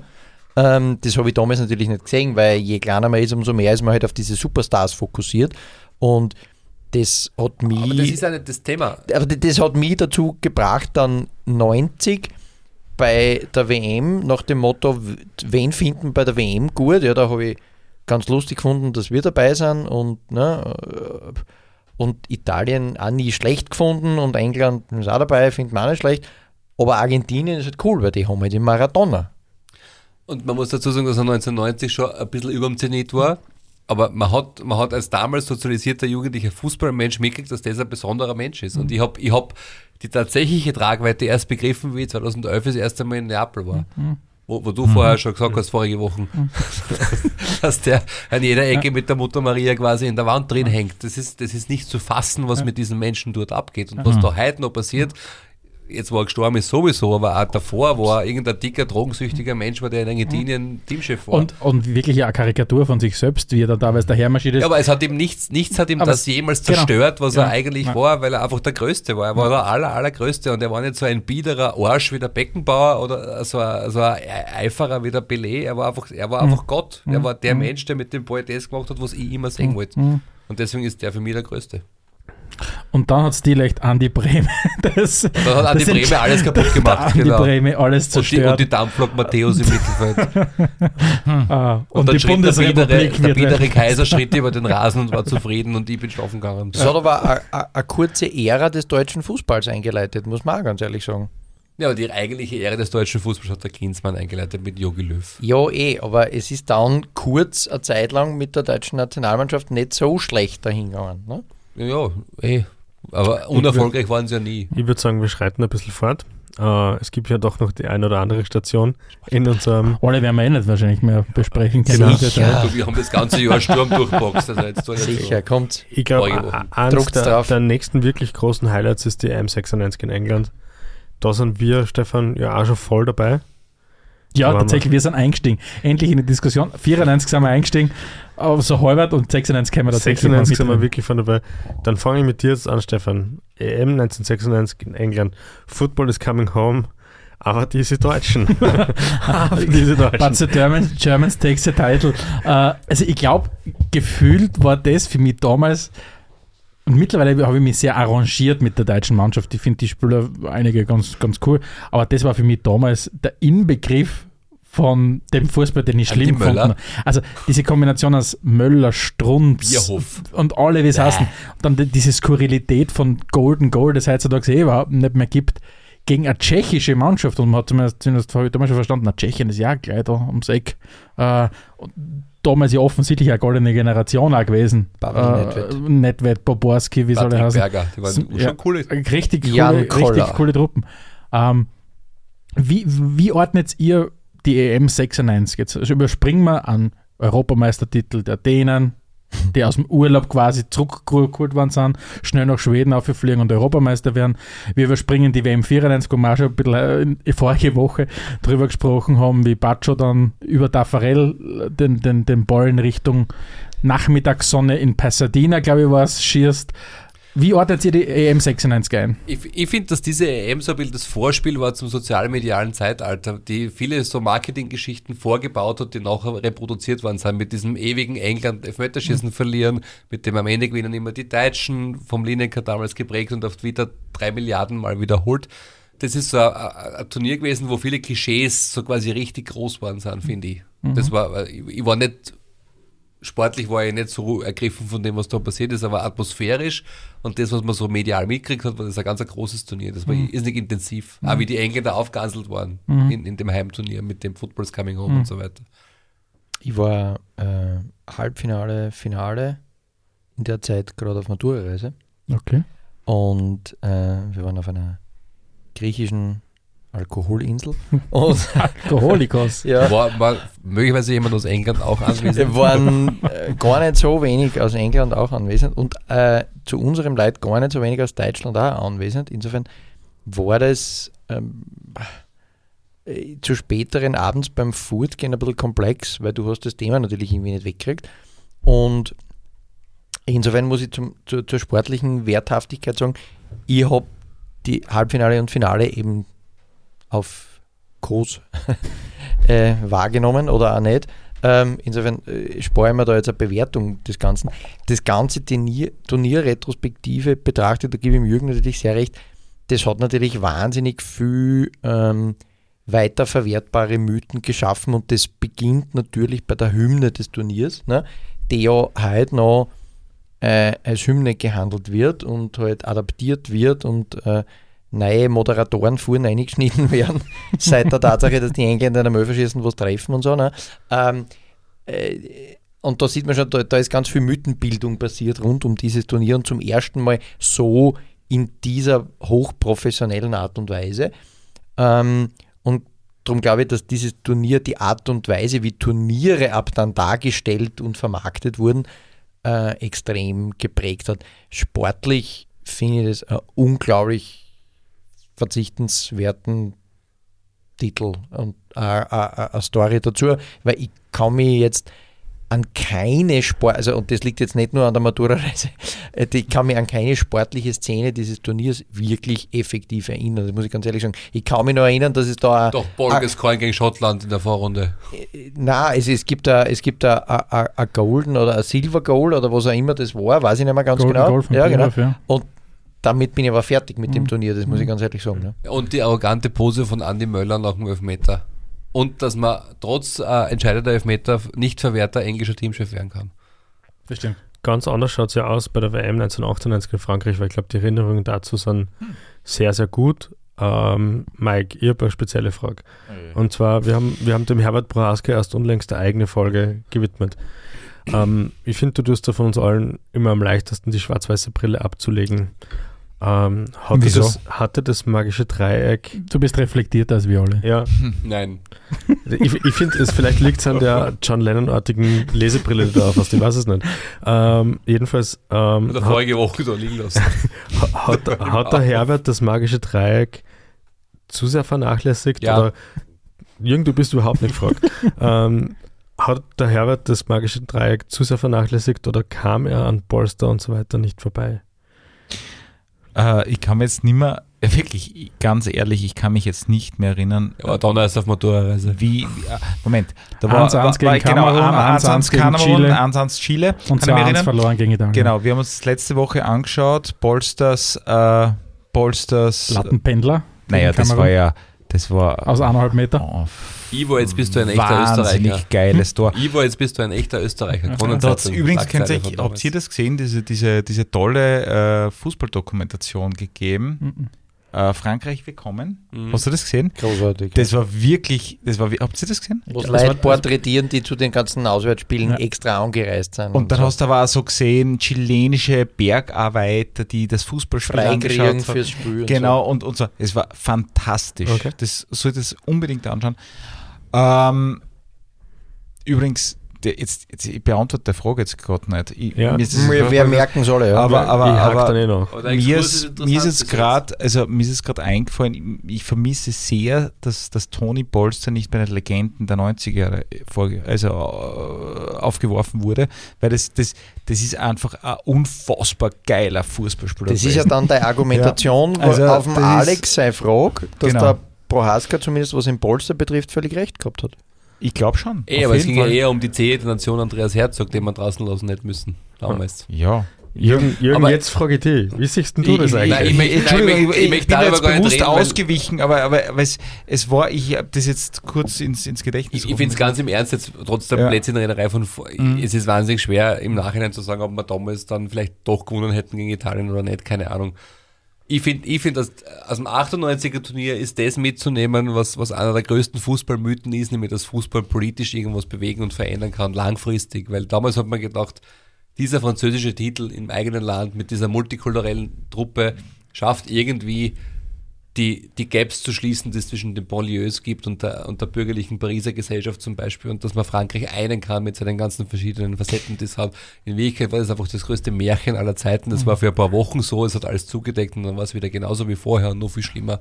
Und das war ein- Thema, mit dem habe ich mich auf der, auf der Uni und später für auseinandergesetzt. Du kannst mit sportlichen Dingen zwar kurzfristige Impulse setzen, aber du kannst nie langfristig irgend sowas aufbrechen, was in einer Gesellschaft ganz tief verankert ist. Und da war dieses französische 98er Titelteam eines der besten Beispiele aller Zeiten dafür. Ich habe übrigens äh, zwei Spiele bei dieser Weltmeisterschaft tatsächlich Live live, vor Wirklich? Ort gesehen. Danke, dass ihr interessiert, was ich gerade gesagt habe. Nein, es interessiert mich meistens nicht. Aber äh, und zwar, äh, ich war bei Deutschland-Kroatien in äh, Lyon, wo die Kroaten 3 zu 0 gewonnen haben. Ich würde sagen, ist gut ausgegangen. Mhm. Und dann das Spiel um den dritten Platz in Parc de Prince. Ah, ähm, WM-Spiele um den dritten Platz, die wichtigsten Spiele. naja, gut, was der einen äh, geschenkten Hund schaut man nicht ins Einen Maul. geschenkten Hund schaut man natürlich auch nicht in den Maul, genauso wie am nicht. Aber Aber man sollte allgemein geschenkten Tieren genau, nicht ins Maul schauen. Genau, genau. Marder vielleicht schon. Aber nichtsdestotrotz von dem, was ich gerade gesagt habe, die französische Mannschaft, die damals gewonnen war, natürlich eine der aller, allergrößten aller Zeiten, weil das war eine Mannschaft von, von ich glaube, nicht, nicht nur elf, sondern Ja, das war 14 bis großartig. 16 Spieler, die ganz fantastisch waren. Das- Ich da habe gab gab's sogar so richtige Plattler wie, wie Dugarry, die nur, weil es die Freien vom Zidane war, gespielt haben und dann aber gut. Also das war richtig cool. Mir hat das, Die mir hat, Mannschaft war echt classic. mir hat das, äh, das WM-Finale zum ersten Mal wirklich einen Interessenskonflikt vor Augen geführt, weil ich Mit bin der so, Foot vom Ronaldo. Nein, ich, ich, bin, ich, bin, ich bin so richtig noch von 94 nachgehangen, weil ich Brasilien cool gefunden habe. Dann habe ich den, den Ronaldo so gut gefunden. Und gleichzeitig habe ich mir dann auch gedacht, nein, das war ja noch nicht, das war erst 2002. Ähm, die, Frisur, die Frisur war erst Die war- 2002. Die war erst 2002. ja, das war in Japan und Das war Südkorea. Japan. Ach so. Und, aber trotzdem habe ich mir gedacht, schau, diese, diese Franzosen, wie die das machen, das war schon auch beeindruckend. Ich bin dann wirklich, ich bin ins Finale reingegangen und habe mir gedacht, ah, die Brasilianer, das, das, die sollen es gewinnen. Und dann während dem Spiel habe ich mir gedacht, boah, das ist schon beeindruckend, was Aber da ich, werde, ich, ich, ich, kann Ja, mich da, Zidane war halt am absoluten Zenit. Das war Ich kann ganz mich- großartig. ich kann mich erinnern, weil, weil der, der Vergleich zu 2016, wann waren wir in Franzosen, Frankreich? ja. Ja. Äh, ich war äh, 1998 und 2016 und ähm, ich kann mich erinnern, noch diesen Samstag, ich glaube, das Samstag war das Spiel um den dritten Platz Niederlande gegen Kroatien, wo Kroatien wieder gewonnen hat. Ich glaube, 2-1 ist das ausgegangen. Ich habe Kroatien zweimal Glück gebracht. Ähm, und was da auf der Champs-Élysées los war, das war unfassbar. Das war unfassbar. Einen Tag vom Finale, das war eine Stimmung, alle waren happy, alle waren, waren super drauf. Und dann äh, 2016, äh, das war eine tolle Fußballreise, aber diese Emotion von damals, von 8 und 1, das war nicht da. Ja, aber beim, da muss man ein bisschen relativieren, äh, wie wir 16 in Frankreich waren, war Vorrunde. Ist richtig, ja, ist korrekt. Okay, okay. Das, sorry, sorry. Ja, ich passt. Ich, ich wollte es nur. Ich Die Story jetzt gerade abgestochen. Das ja. macht nichts, das führt nämlich gleich zum Abschluss von der ganzen Geschichte, cool. weil es sehr schwierig ist, äh, Vergleiche anzustellen. Wir haben die 1990er Jahre, wir haben jetzt die 2020er Jahre. Was hat die damalige Zeit ausgemacht? Was macht die Zeit jetzt aus? Und auch besonders, weil, und das ist was, und jetzt wissen wir natürlich, du, bei den 1990er tun wir uns jetzt vielleicht leicht zu sagen, was das besonders gemacht hat. Aber was macht denn die Zeit heute besonders? Weil wir können nicht nur sagen, das wollen wir ja nicht, dass alles früher besser war. Das kann ich nur sehr subjektiv äh, sagen. Für mich macht der Fußball der aktuellen Zeit aus, dass ich mich auf, auf was konzentrieren möchte, fast ausschließlich, muss ich ganz ehrlich sagen, wie, wie den SK Sturm, wo ich, wo ich finden kann, was ich beim Fußball noch brauche, weil, der, weil die Fankurve so funktioniert, wie sie funktioniert, weil der Fußball im Endeffekt so gebaut ist, wie ich ihn gern hätte im Moment und wo ich in einer gewissen Kleinheit das erleben kann, was Fußball für mich ausmacht und das Große eigentlich ausblenden kann. Das ist das, was mich heutzutage noch bewegt und treibt zum Fußball. Also du hast quasi äh, ein Intermezzo gehabt, ein internationales. Nein, aber es war international damals anders, weil erstens war die Teilhabe international für, für, für Leute wie mich und das, was ich wollte, besser und möglicher als heute, weil das ganz Große, da bin ich nur mehr so quasi, das ist irgendwo weit weg, was die Champions League jetzt macht. Und deswegen konzentriere und fokussiere mich jetzt auf das, was da passiert in dem Kleinen, wo ich gern Teil sein möchte. Sehr das gut ist das, was für ja. mich der Fußball jetzt ausmacht. Ja, cool. Mike Frank, wie schaut es bei euch aus? Ja, für mich ist es auch, das geht so ähnlich, das ist fokussierter worden. Dieses ähm, an, an dem, was jenseits dessen, was schwarz und weiß ist, passiert, habe ich, wie ich es vorher gesagt habe, inhaltlich sportlich, ein sportliches Interesse. Das finde ich sportlich interessant, das schaue ich mir auch an. Das ist auch mein, das ist auch mein Handle, mit dem ich, äh, mit dem ich mir Spiele der Champions League anschauen kann. Weil inhaltlich lehne ich die Konstruktion sehr ab. Äh, aus einer sportlichen Perspektive kann ich aber damit umgehen, mir das Und anzuschauen. du brauchst das wahrscheinlich auch, das, das was du dann dir im Detail anschaust, dir einordnen kannst da. Ja. Du musst ja wissen, wie weit, wie groß ist der Gap im Moment. Ja, man, das sehe ich sowieso, aber der, der, der Gap hat ja zwei Größen. Der hat ja eine wirtschaftliche Größe, die Genau. unüberbrückbar ist, und eine sportliche Größe, die aufgrund der wirtschaftlichen unüberbrückbar ist. Also, ähm, ne? Aber das ist für mich die klare Trennung. Ich kann mir Champions League anschauen und muss mir nicht einreden, das interessiert mich aktiv nicht, weil ne? ich kann mir hin und wieder mal meinen Champions League Kick anschauen, wo mir denke, da interessiert mich die Paarung. Und da habe ich in dieser Saison zum Beispiel oft Glück gehabt und habe wirklich gute Partien mal angeschaut, wo ich effektiv sagen muss, das ist guter Fußball, das kann ich mir emotional halbwegs unbelastet anschauen. Man ist international auch immer ein bisschen mehr Sympathisant vom einen wie vom anderen, also ich zumindest.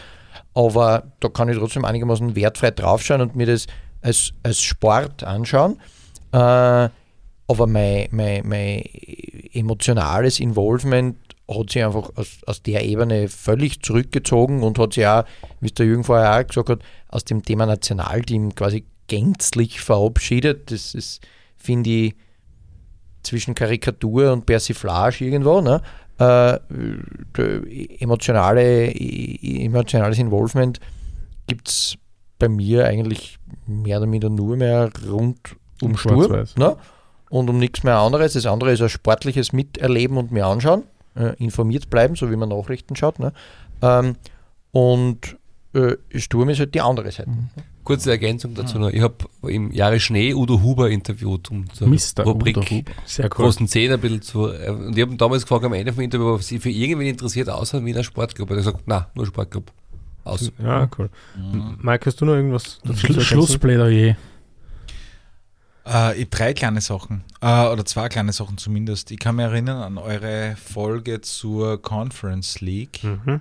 Und ich kann mich erinnern, ich weiß es jetzt nicht mehr ganz genau, aber ihr habt damals geredet, dass es irgendwie jetzt das erste Mal die Möglichkeit gibt, für den nordirischen Meister seit 1968 in einem internationalen Bewerb teilzunehmen. Ich weiß nicht, oh, was der nordirische Meister? Hört sich vernünftig an. ja? Glaubt der Nordische. Ja, also, genau. Und ich habe trotz allem, trotz dieser, natürlich, wir wissen, warum die Conference League eingeführt wurde oder wir vermuten es, warum es passiert ist. Ist naheliegend Ah, zumindest. ja. genau. Aber ich finde die Idee eigentlich klasse. Ich Ja. finde das klasse. Dass so wer jetzt einmal herkommen kann und sagen, okay, wir spielen jetzt international und wenn es ein Spiel ist oder zwei Spiele sind und wenn die nach Andorra reisen oder, weiß ich nicht, auf die Fidschi-Inseln, sind die in Europa. Aber ähm, wurscht. Ich Aber find müsste man dann, Mike, Idee Entschuldige, dass ich reingrätsch, aber müsste man dann wenigstens so ehrlich sein und dann die oberen Verbände einfach komplett ausschließen?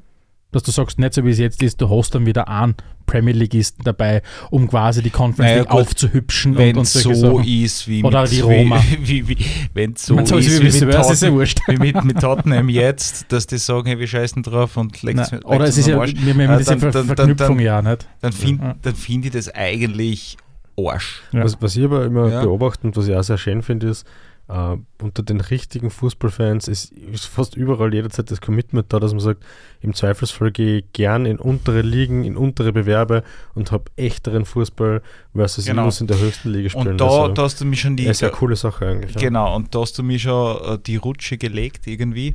Ich finde es klasse und ich bin, ich bin, ich bin das nach wie vor und ich war das immer schon. Ich habe es einfach immer klasse gefunden, kleine Vereine zu, also kleinere Vereine zu mögen.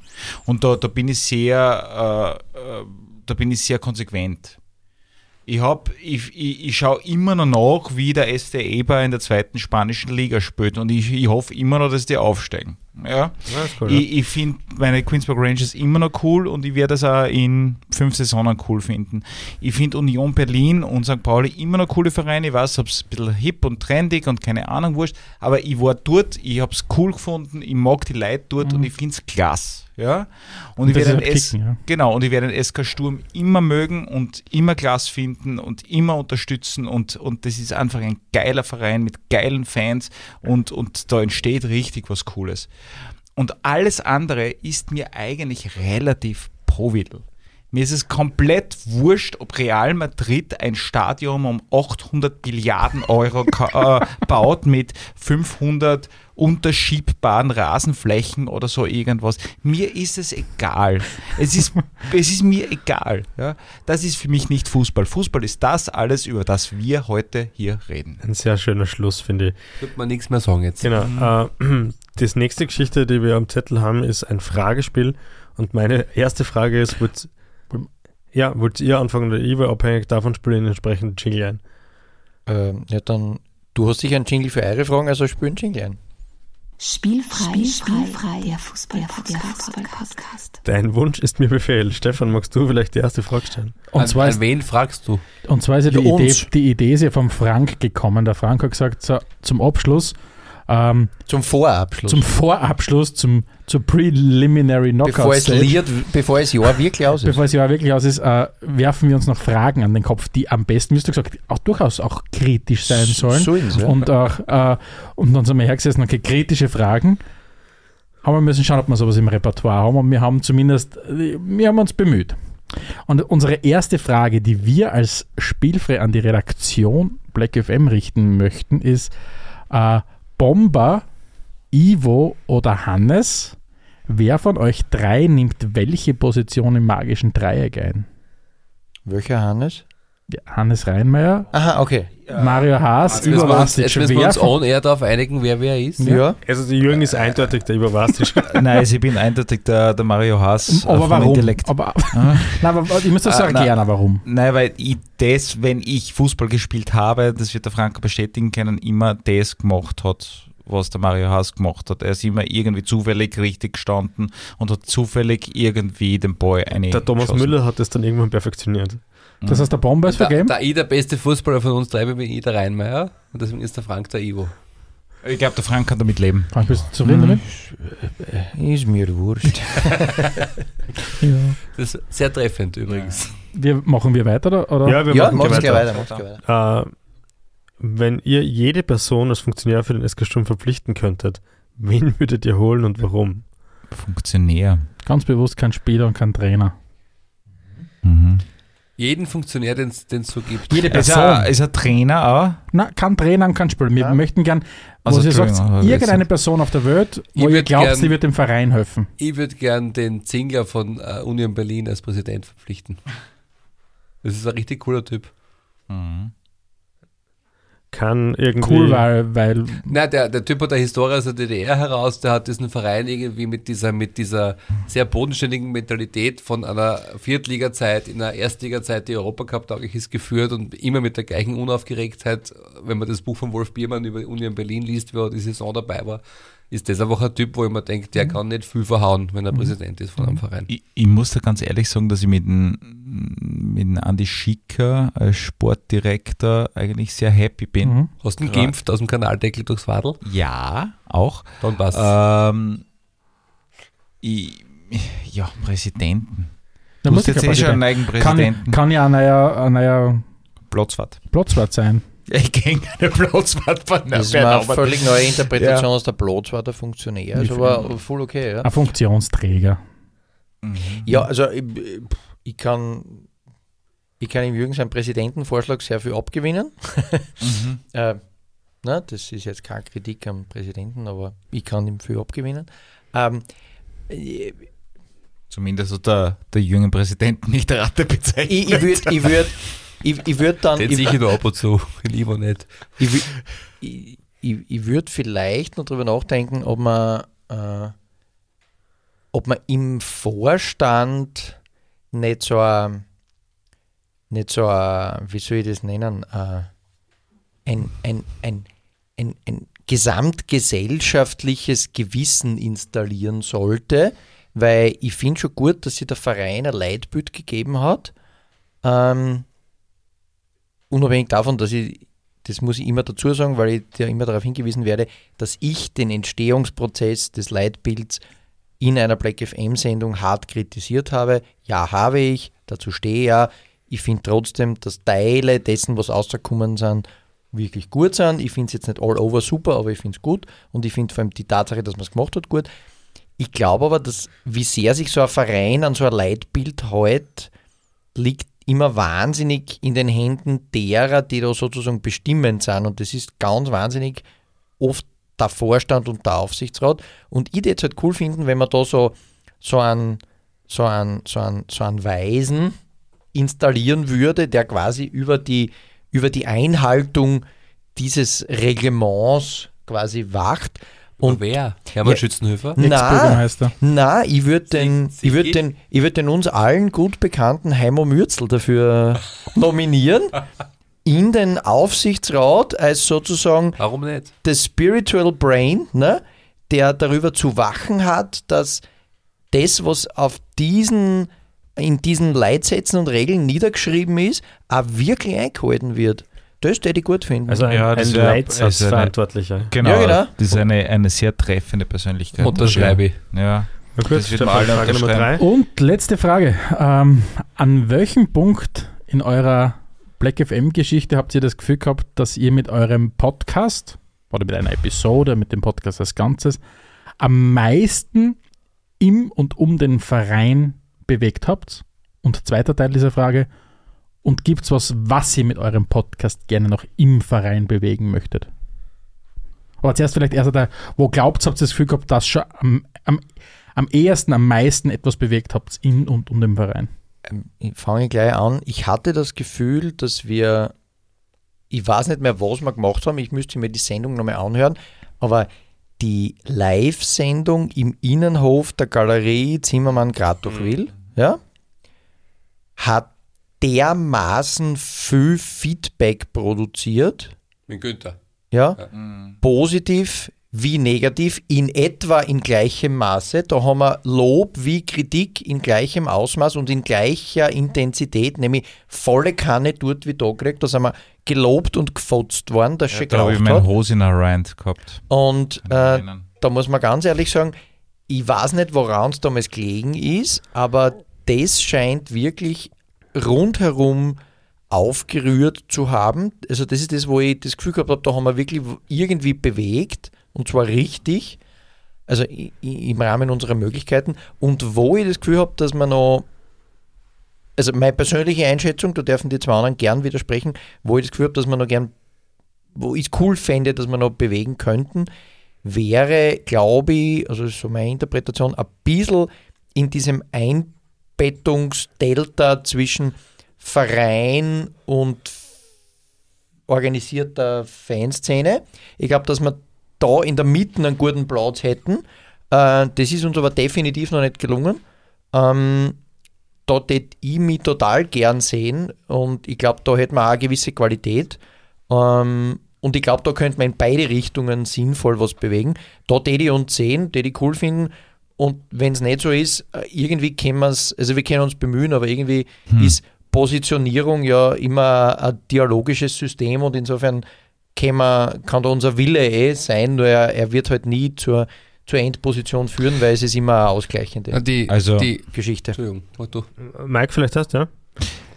Ähm, für mich eine ganz besondere Nähe, aber ich sehr viel Angst immer davor habe, nicht, nicht wirklich, aber ein bisschen, ähm, sind die Live-Sendungen immer gewesen. die bis auf die Roman noch für mich alle großartig waren. Also ich finde, äh, mit Vogel damals, mit El Maestro, äh, mit Günther, ähm, Sogar mit Milanic. Milan, ja, mit, mit Ilza, also es ist, ist komplett egal, die waren immer super und super kooperativ und super spannend und, und, und klasse und, und das war immer wirklich toll und, und die, die, die Sendungen, also die Sendung, die, die mir am meisten, also ähm, mit am meisten irgendwie taugt hat, aber ich den Typen einfach so gern mag, ich gebe das einfach zu, ist die, die Sendung mit, äh, mit Jörg Siemhandel. Die war einfach für mich ganz speziell. Weil das hat am Anfang irgendwie so vorher irgendwie so gewirkt, als, als ja, man weiß nicht. Wir der- müssen einmal einen Kicker machen. ja, genau. Der sitzt, der sitzt da so lange, es ist jetzt schon ein bisschen komisch und der ist 20 Minuten und der Jürgen ist noch nicht da gewesen und ja, was tut er und keine Ahnung was. Und je länger das gedauert hat, umso klasser ist es geworden und, und der Jörg war wirklich, wirklich großartig und, und nett und, und, und einfach ein, ein super cooler Harvey und ich hoffe, dass wir den echt ganz lang bei uns haben. Äh, Es waren andere auch ganz super. Also ganz Emily Conscien, also eine, eine fantastische Sendung, finde ich. Äh, Also das sind die Sendungen, also für das wir Black FM machen. Also das, diese Protagonistinnen, wo wir einfach merken, Gott, die sind so, so echt super für diesen Verein und ich hoffe, dass die, wir den noch ganz lang haben. Jürgen, vielleicht mit dem Schlusspunkt. Nein, ich, seh- ich sehe das, was der Frank sagt mit der, mit der Galeriesendung, das war eine große Bühne. Da war, da war viel, da war viel Resonanzkörper einfach vorhanden, rund um die Sendung schon, im Vorfeld schon und im, in der Nachbesprechung auch. Die Live-Sendungen alle an sich, wie es der Mike sagt. ich fand da die Sendung mit Franco Foda im Martin Meyer seiner Wohnung war, war schon das sehr war speziell. wahrscheinlich war, einer der, der besten Sendungen. die, war, die Sendung haben. war, ich hasse ja Franco Foda, sehr, von Herzen. Fast nicht sagst, Jürgen. Aber Der selige Martin Blumenau hat damals sogar gesagt, dass äh, man so Franco Foda interviewen soll. Der Martin hat gesagt, man hat Mhm. Franco Foda noch nie so gehört auf irgendeinem Kanal und das war der Moment, wo, wo Franco und ich das einzige Mal auf Augenhöhe waren, wo wir uns auch gegenseitig nicht nur deppert gefunden haben. Mhm. Und das war aus der Situation heraus geschuldet, dass er gerade irgendwie Probleme gehabt hat mit der Vertragsverlängerung und irgendwie offenbar atmosphärisch sich aufgehoben fühlte und wir haben tatsächlich ein Gespräch geführt mit ihm. Und das war schon sehr speziell, auch wenn das möglicherweise nicht weltbewegend irgendwas verändert hat, aber es war einfach ein guter Moment. Und die, die Sache, wo ich gerne noch mehr hätte, das, was der Frank sagt mit der Fangruppengeschichte, das finde ich auch. Da sind wir aber eh dran und das, das wird uns gelingen, glaube ich. Das ist einfach ein bisschen ein mühsamer Prozess, weil diese Leute sich sehr sperren, auch diese Auftritte zu machen, weil sie ja immer sagen, es interessiert ja keinen, was wir Kurvinger da sagen, aber das letzte Zitat, was ich gehört habe, im, im, wir wollten ja diese Black FM Versteigerungssendung auch ein bisschen Richtung Kurve produzieren, dass wir sagen, kommt ihr zu uns und wir versteigern eine Sendung mit euch. Wollten es nicht, sagen, das interessiert eh keinen. Das werden wir schon hinkriegen. Wo ich finde, dass wir noch versuchen müssen, Reichweite oder, oder Einfluss zu erzeugen, ist das Thema mit dem Frauenfußball zum Beispiel, wo wir die Emily Cansien gehabt haben. Das hat wirklich viel Resonanz erzeugt da. Da bin ich auch der Meinung, dass wir da noch viel machen könnten. Aber insgesamt war das, was wir jetzt alle drei gesagt haben, glaube ich, eh das, was das Wesentliche war in unserer Historie. Perfekt. Okay, und dann habt ihr ja auch noch drei Fragen an uns, oder? Und in diesem Sinne der nächste Jingle. Black FM. FM. FM. Ja gut, die sind ähm, inhaltlich jetzt ein bisschen weniger Faserschmeichler, muss man ganz ehrlich sagen. Die sind ein bisschen härter, die Fragen, glaube ich. Ähm, aber schauen wir mal, vielleicht kommt es eh nicht so um mich. Mittlerweile wissen wir ja, wie man Podcast schneidet, das heißt im Zweifelsfall. Das mit, mittlerweile kennt ihr uns seit an die Simpsons-Folge Mittlerweile kennt ihr uns auch seit mehreren Jahresabschlusssendungen. Ihr wisst ja schon, wie es mit Black FM umgehen ist. Na, äh, Frage 1, spielfrei, äh, der Fußball-Podcast direkt aus Graz. Äh, wer ist eigentlich auf die Zahlen gekommen und warum? Ja, ich glaube, wenn ich mich recht erinnere, haben wir einmal, hat uns für 15 Minuten die Muse gepackt, weil wir gesagt haben, wir brauchen jetzt auf, auf der Website irgendwas, wo wir spielfrei erklären und und ich weiß noch. Du Und- nicht? na, was? Ja. was was anderes? Ja, es war Holt was zur Antwort aus und weiß eigentlich nicht, wohin. Äh, also, äh, ich glaube, es war was anderes. Es war doch diese komische How I Met Your Mother Folge, ähm, wo es darum gegangen ist, dass Ra ähm, Nachrichten Anchorman, Anchorman äh, äh, äh, Abschlussmoderation oder Catchphrase brauchen. Irgendwas, wo man sagen kann, damit kann man sich identifizieren und dann haben wir gesagt, okay, dann müssen wir uns auch was Ich überlegen. habe geglaubt, dass das, weil wir haben, dass wir fußballerisch in der Oststeiermark sozialisiert worden sind und dann nach Graz gezogen sind. Aber da schon her macht das Sinn. Ja, ich glaube, das war eher so. Aber man muss wirklich sagen, coolerweise ist ja, nachdem es jetzt Part 2 der Folge ist, sind wir mittlerweile bei Episode 65 und es ist echt der Wahnsinn, wie viel das da inzwischen passiert ist und nicht alles wissen wir nicht mal ganz genau.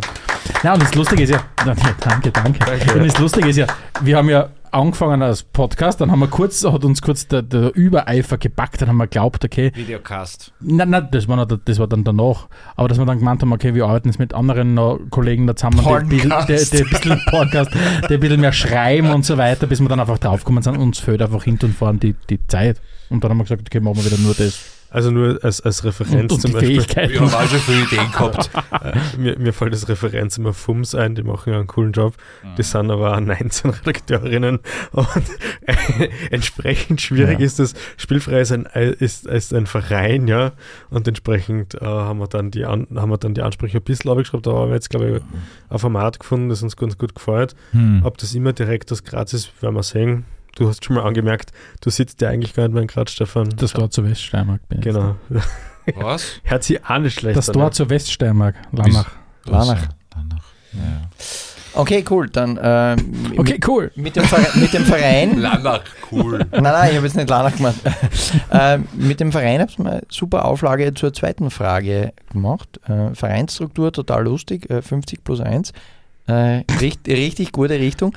Ähm, wenn spielfrei als wahnsinnig erfolgreiches Medienprojekt, ja, sozusagen Weil- ja. sich in Richtung äh, Interesting Startup entwickelt, ne? äh, hörermäßig in Richtung Unicorn und äh, dann die ersten Investorenanfragen kommen. Wie ist denn das dann? Ähm, wer ist denn am Projekt spielfrei alles beteiligt und wer zu wie viel Prozent? Du meinst, wie, wer, wer Also- wie viel Prozent von einem Verein besitzt? Ihr- Dass ihr Verein seid, ist mir ja akut gerade Povidel, aber wer ist am Projekt spielfrei? Jetzt bin ich Investor. Also ne? da muss man jetzt mal ein bisschen Und ausholen. jetzt würde ich gern wissen, wie ist das strukturiert und wer zu wie viel Prozent und wen muss ich auskaufen, damit ich auch sagen Ja. kann, dass jetzt wie Ich es läuft. glaube, glaub, da muss man ein bisschen ausholen. Also spielfrei an sich, also die Hülle ist ein Verein, dahinter ist die Spielfrei Panama Inc. Ja? Da sind schon nur mehr der Stefan und ich. Mhm. Und, und dann gibt es aber noch die äh, extra äh, Spielfreie Holding, da sitzt nur der Robert drinnen. Mhm. Und äh, entsprechend ist, ist, ist auch Risiko gestreut. Ja? Das, also das ist nicht ganz so einfach. Aber Mhm. Ist vielleicht denn muss, das bei uns? Ähm, Also das Ziel ist, dass wir, wir möchten sowieso alles in der Stiftung bringen. Das ist das Wesentliche. Ja. Ja, das, Ähm, das ist das, was wir machen. Aber bis, bis dorthin, ähm, wir sind offen für Investoren äh, und, und wie gesagt, wenn's, wenn, was, woran wir kein Interesse haben, ist, Ja. ist hoch zu skalieren. aber, aber, Aber investieren kann man Also gerne hat ja noch. nicht skalierbar. aber Nein, jetzt, ist nicht sehr. vielleicht, vielleicht äh, wir Wir, wir, ja könnten, wir könnten dann sagen, spielfrei äh, Teil der Black FM-Gruppe. So irgendwie. Ja. Könnte man sagen, aber wird wahrscheinlich eher nicht passieren.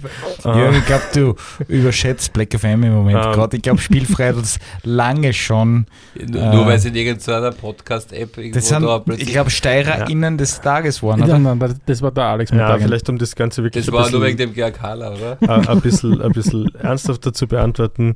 Äh, äh, Spielfrei ist äh, wirkliches Leidenschaftsprojekt, hauptsächlich vom Stefan, vom Robert und von mir. Äh, wenn man da ein bisschen hinter die Kulissen blickt, dann macht der Robert sehr viel Technik. Darf ich jetzt nur was sagen? Also, ich, ich finde, ich find, der Robert ist die Person, die da fast nie irgendwie erwähnt wird. Ich weiß, er ist die Person Außer im halt in jeder Episode von uns. Aber Naja, schon ein bisschen, aber Ja, äh, bei uns steckt dahinter die Jungs von das, ist, Spielfrei. ja. das ist eigentlich Und wirklich. so stegisch. Ja. Das ist wirklich ein großartiger Harvey, Absolut. der, ja. der das Ganze mischt und macht und, und, und, und, und soundtechnisch layoutet. Und auch Black FM mit Ah, unsere Sendungen. ja, war- dieser. Stelle vielleicht einmal kurz Ja, Applaus großes, für Robert, oder? großer Applaus, der Und- draußen jetzt schon äh, sich zu Tode gesoffen Ja. hat. Ähm, Er schlaft jetzt. Also es ist ja ein Vergnügen, es ist ja ein Vergnügen. Nein, man muss, und wenn Er man, macht es ja Spaß, weil, eine weil, Stunde weil, lang wir ja zu weil wenn wir ja vorher gesagt haben, weil wir ja vorher gesagt haben, wir haben dann kurz dieses Intermezzo gehabt, wo man glaubt hat, wir sind nicht nur ein, ein Podcast, sondern wir müssen unbedingt ein Portal sein. Und dann haben wir den Robert ja als rasenden Robor Reporter ja auch Robert als rasenden Reporter ja auf, auf, auf die Fußballplätze der Region geschickt, damit er ein bisschen lokal Kolorit da reinbringt in, äh, in die Plattform, wo man gemerkt hat, okay, es hat ihm, glaube ich, wenn er es beruflich machen könnte, würde er es, glaube ich, machen, nur ist es halt auch davon sich nicht ausgegangen, dass wir davon leben. Ja. Und, Und, dann, und dann haben wir uns irgendwann entscheiden müssen, okay, worauf konzentrieren wir Ja. uns und dann haben wir gesagt, okay, schauen wir uns mal einen Podcast besser Voll. mei, mei, meine Rede, kurzer Sinn. Äh, wir drei kümmern uns hauptsächlich um Spielfrei. Tatsächlich ist ja, gibt es rundherum eben die Firma so Stegisch, die sich um Podcast-Produktionen kümmert. Und das machen wir auch ganz gern. sehr gut, dass es euch gibt. Gut, und dritte Frage. Ähm, jetzt sind wir, heute ist der noch immer 21. Dezember 2021. Stellen wir uns vor, 365 Tage nach vorn. Es ist der 21. Dezember 2022. Ja? Wir wissen alle nicht mehr, was eine Pandemie ist, weil es nämlich endgültig vorbei durch die 11. Boosterimpfung. Ähm, und die haben alle gekriegt, aus dem Kanaldeckel. Ähm, und die Frage ist, wie geht's spielfrei dem Fußball-Podcast direkt aus Graz heute, am 21. Dezember 2022? Was ist passiert im Jahr 2022? Was hat sich entwickelt? Was ist weitergegangen? Wohin hat der Weg geführt? Welche Podcast-Charts führt man heute an? Ich hab, also ich hätte für, 20, für das eine Jahr eigentlich nur zwei Ziele, die sind aber eh hochgesteckt. Das eine ist, dass wir bei Folge 100 angelandet sind. Und das andere ist, dass wir uns bei unseren Kollegen von Black FM hoffentlich genügend Tipps abgeholt haben, um eine Live-Sendung zu machen. Genau, Live-Sendung wäre natürlich, wäre natürlich interessant. Und was schon auch ist, wir haben ja nächstes Jahr steht ja die WM in Katar am Programm und da planen wir auf jeden Fall rund um das Thema in irgendeiner Art und Weise einen Schwerpunkt zu machen. Vorab, also weil wir schon sagen, okay, wir, wir lehnen die, die WM aus so vielen Gründen ab. Mhm. Wir werden es nicht mitverfolgen, aber wir möchten uns auf jeden Fall damit beschäftigen und da möchten wir vor allem den Kontakt zu mehreren Leuten, ob das jetzt nicht, nur natürlich ihr, sondern mit aus den unterschiedlichsten Richtungen rein, weil natürlich das Thema WM in Katar ganz viele Facetten hat, das en Detail diskutieren kannst. Und ich glaube, gefühlsmäßig wird es der spielfrei Crew, also was, was würde mir wünschen, wo wir sind, würde es der spielfrei Crew richtig gut gehen, wenn sie regelmäßig auf einen Fußballplatz gehen kann. Weil das mir, also ich habe schon bei mir zum Beispiel auch in, in, in der Pandemie gemerkt, wie erschreckend simple-mind ich oft einmal bin, um, um, um eine gewisse Zufriedenheit zu haben im Leben. Und ich habe es unterschätzt, welche Rolle da der Fußball spielt. Also der Live-Fußball. Dass du wirklich sagst, okay, du, du, du hast einfach den, den Moment, was du jetzt ausgehen kannst, du gehst zu einem Fußballplatz, egal ob der groß, klar ist, ob es da regnet oder nicht, wie gut das Catering ist oder wie gut die Partie ist. Aber der Fußball als das, das kleine Ökosystem, wenn du das nicht live hast, das muss ich echt sagen, das fehlt wirklich sehr für, die, für, für gewisse Ausgeglichenheit. Und wenn das da ist, wenn, wenn wir im Dezember 100 Episoden haben und, und regelmäßig in ein Stadion gehen können, dann sind wir, glaube ich, und das andere vielleicht auch noch schaffen, dann sind wir, glaube ich, absolut zufrieden. Word. Mhm. Cool. Ich, ich hab, glaube, ihr habt noch ein Abschiedsspiel vorbereitet. Ich hau schon Ja. wieder einen Jingle rein. Black. FM. Genau, zu diesem Abschlussspiel haben wir die Ja, sitzen ja herausragende alle auf. ja, es ist schon Gelegenheit, angekündigt Weil worden, das das das ist Einzige schwierig. ist, was wichtig ist Na, bei der genau, Sendung, genau, es bei der ist zweiwöchigen. Vor, der, Äh, vor der ersten Minute schon angekündigt, der Mike hat ein schwieriges Spiel vorbereitet. Nein, Jetzt was ein schwierig Dreikampf ist. oder irgend Ja. Aber äh, genau. Ich Äh, wir, ja sind keine auf, Ahnung. wir sind auf jeden Fall zu fünft. Äh, der Jürgen muss ein bisschen weggehen, weil sonst schaust du in meine Unterlagen und Sieht die, nicht so weit. Das ist richtig. Ähm, einer moderiert, das bin dann in dem Fall ich und es gibt zwei Teams, das Team Spielfrei und das, äh, das Team Black FM. Das heißt, ihr habt jetzt äh, zusammen äh, zu spielen, also Alex und Stefan und Frank und Jürgen.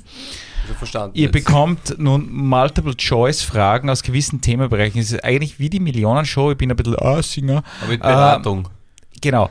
Äh, je zwei äh, pro Themenblock äh, habe ich vorbereitet und ähm, wir fangen mit den äh, Menschen von.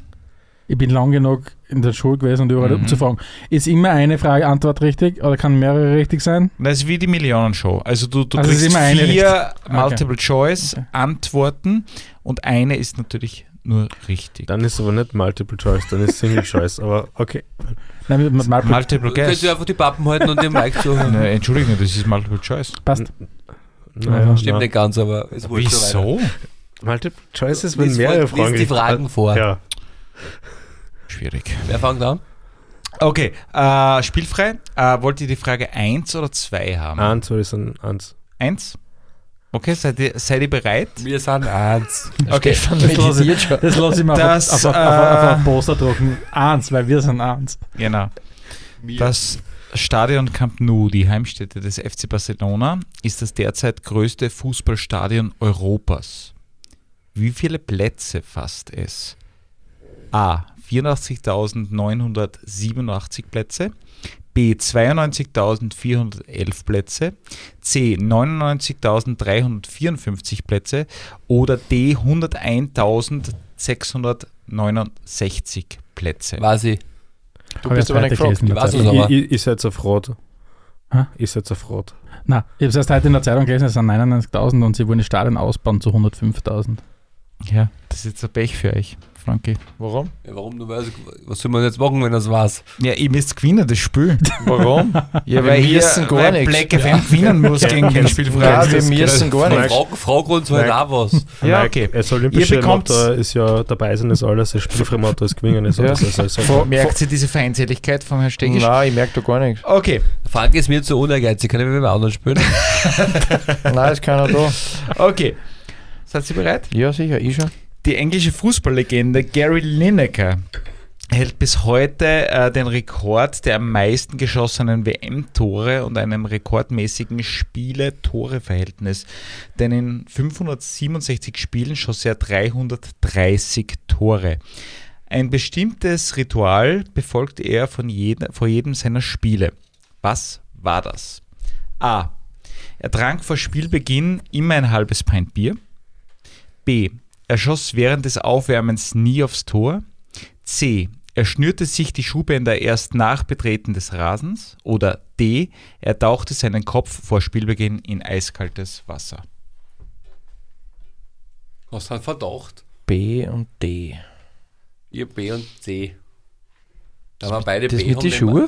Also A. Spielbeginn halbes Pint. Nein, das, das glaube ich sicher Nein, nein. nicht. Nein, da war der falsche äh, Typ dafür. Während des Aufwärmens Das schoss er nie aufs Tor. Glaube ich stark, ja. Äh, C. Er schnürte die Schuhbänder erst vor Be äh, nach Betreten des als zweite Rasens. Option. Das B würde- ihr, das ihr als Szene kennen, oder? Das war, der Harvey hat ja im Fernseh-Zeitalter Fußball gespielt. Der müsste mit offenen Schuhen gegangen sein. Das hat nur der Maradona gemacht. Bei Okay, der- bei der. Er tauchte seinen Timer? Kopf in... Na, in dem Fall nicht. Da wir beide B wollten, nehmen wir B. Ich bin eher für B, ja.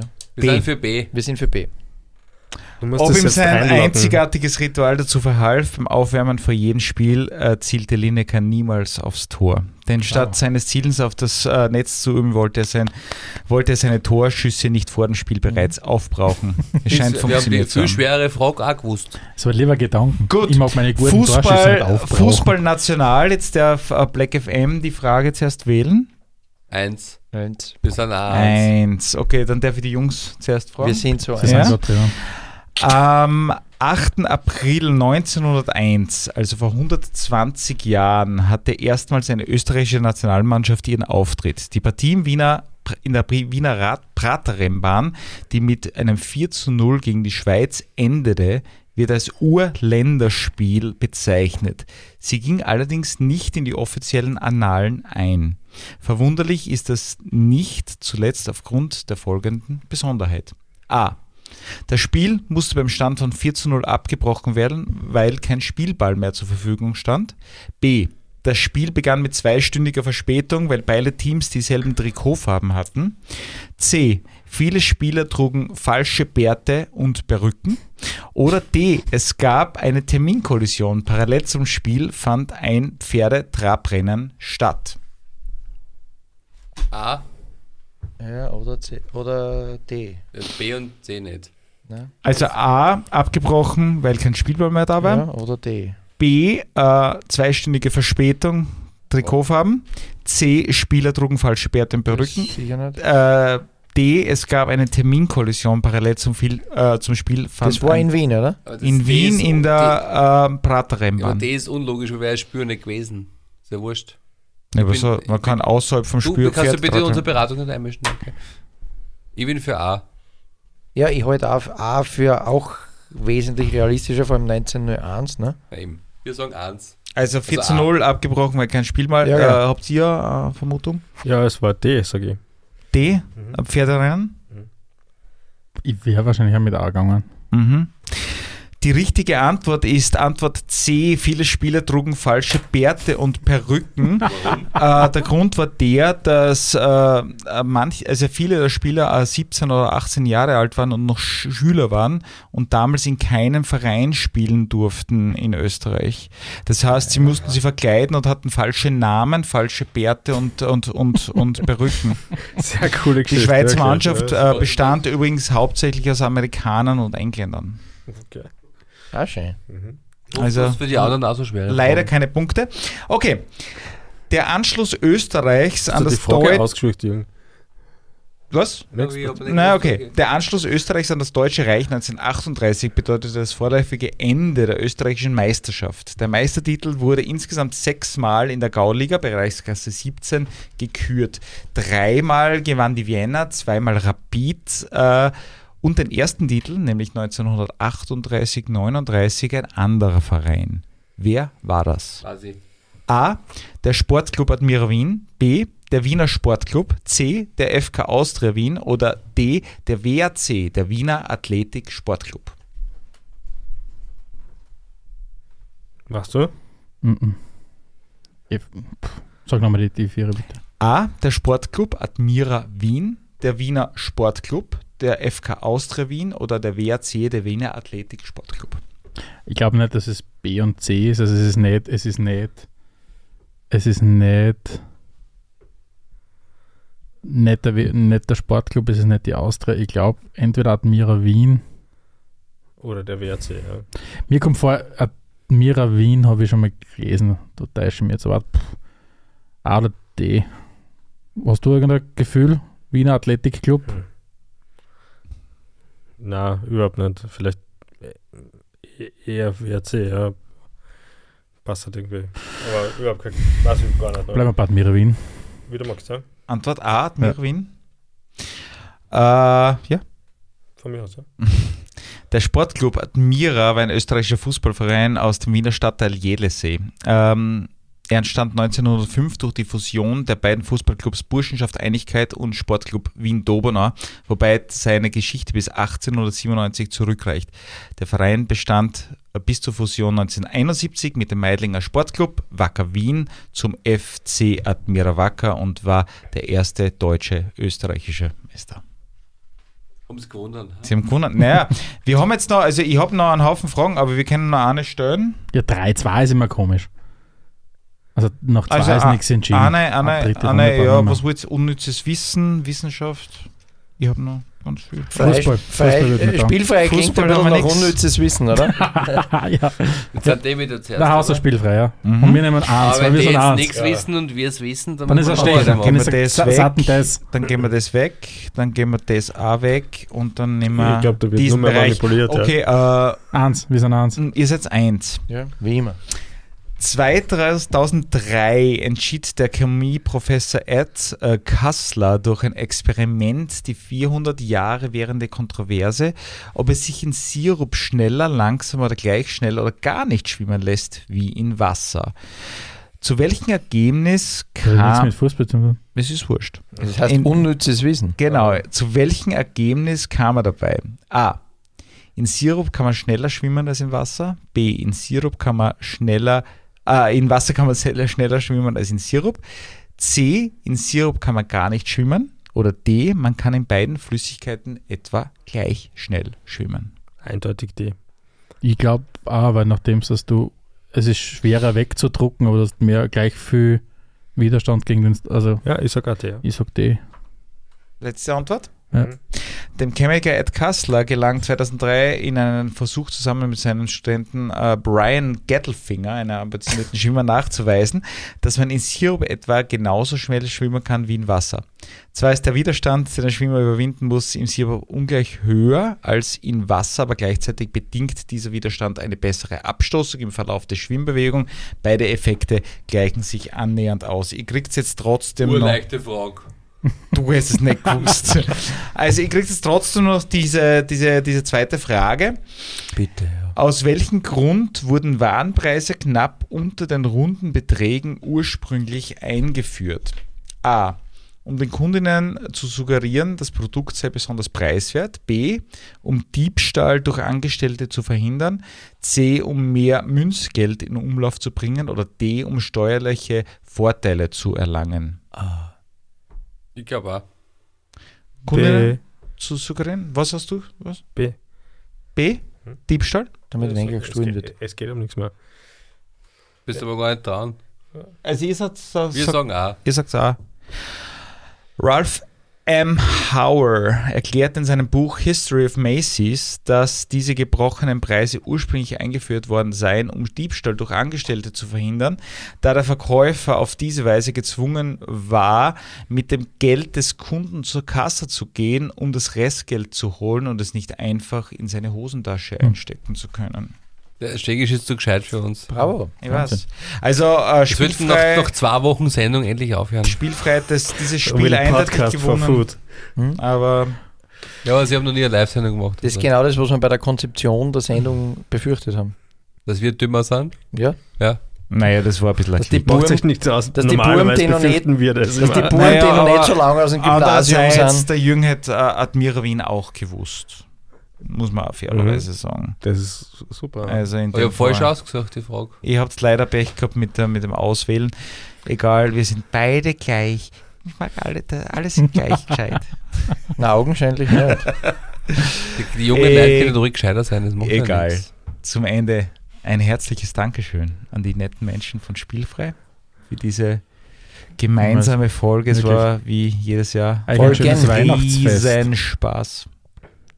Euch ein schönes Weihnachtsfest. so ist Ja, ja. ebenso. Wir, wir freuen uns darauf, hoffentlich auch im nächsten Jahr wieder gemeinsam was zu machen. Ja, schauen wir mal. Nein, ich glaube nicht, ich glaub nicht, dass ihr nochmal was mit uns macht, Ich glaub, weil ihr jetzt, seid weil ihr so berühmt. berühmt Ah, seid. ah, du, mein- du meinst, dass wir uns jetzt schon Richtung mm. Rasenfunk orientieren? Ja, wir glauben auch, der nächste Weihnachtsgast wird der Max sein, oder? Schauen wir wer? mal. Max Jakob Ost. Max Jakob. Achso, so ich machen gehört das, ja. Ja, muss man Mhm. getrennt. Mittlerweile hat er nach 1000 Folgen Rasenfunk hat er jetzt über, äh, über elf Leben gelernt, wie er seinen Namen aussprechen muss, damit man ihn in einem Podcast auch versteht. Finde ich sehr lustig, hat eine Zeit gedauert. Was man zu Mike seiner Abmoderation noch dazu sagen muss, ist, äh, ihr seid spielfrei und wir sind Black FM, ne? äh, ein Payfrei, wie? Ne? Nein, ich Paywall, ich hab's eh aufgeschrieben. sponsorenfreier. Ich hab's eh aufgeschrieben. Du hast zu mir gesagt, das ist mir aufgeschrieben. Hast du das wirklich aufgeschrieben? Ich habe mir nicht gedacht, dass du das aufgeschrieben hast. Dann machst Naja, du. ich Dann machst du. Geht schon, komm. Geht Ich hab's, ich Geht hab's schon. rausgehört. Geht schon. Ja, Geht schon. ich sag's Geht eh. Ja, ich Wer sag's, ich, weiß- ich sag's eh. Jetzt, Entschuldigung. lass mich noch Schneller. Kurz, na Moment, lass mich nur kurz das, das, das ausführen. Schneller. Du hast zu mir gesagt, Schneller. ich muss das, das, das Pfeil der letzten Das interessiert keinen. Sendung. Doch. Schneller. Und aus diesem Pfeil Sehr letzten unangenehm ist Sendung... das Ende. Na Moment, aus Wie diesem gesagt, Pfeil der wie- letzten wie- wie Sendung ist entstanden, dass die, die Jungs mich nicht eingebunden haben in die letzte Sendung, aber egal, lassen wir das. Im Namen des Teams von Alter. Black FM, Entschuldigung, halt so bitte die Goschen.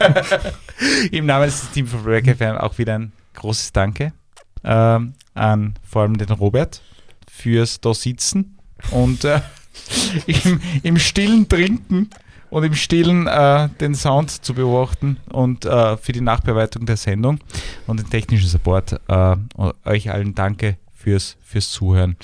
Wir möchten euch weiter ganz herzlich noch einladen. Lasst uns eure Meinung zu den angesprochenen Themen wissen. Postet eure Kommentare auf blackfm.at, auf unserer Facebook-Seite und auf Instagram. Und ganz wichtig, seit heute kann man endlich auch Bewertungen auf Spotify für Podcasts abgeben. Genau. Black FM und Spielfrei eingeben, fünf Sterne bewerten. Wir wären euch ewig dankbar. Genau. Und äh, Black FM, wie der Frank schon angekündigt hat, ist ein versucht, ja. unabhängiges Fanprojekt, das seit seiner Gründung Werbesponsoren und Paywall-frei ist und das soll auch so bleiben. Mit euren Kommentaren und Bewertungen könnt ihr uns damit unterstützen. Hinterlasst also bitte positive Bewertungen in den Podcast-Apps eurer Wahl, beispielsweise bei Apple Podcast Empfehlung unsererseits 5 Sterne.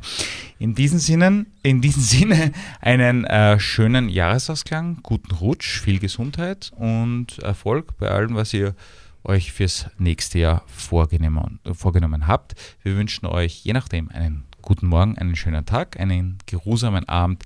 Auf alle Fälle bis bald bei Black FM.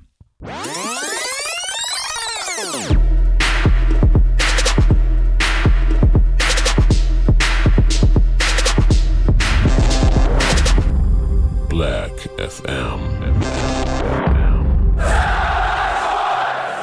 Und schaltet auch das nächste Mal wieder ein, wenn es heißt Spielfrei, der Fußballpodcast direkt aus Graz. Adelmann und Stegisch präsentierten Spielfrei, der Fußballpodcast.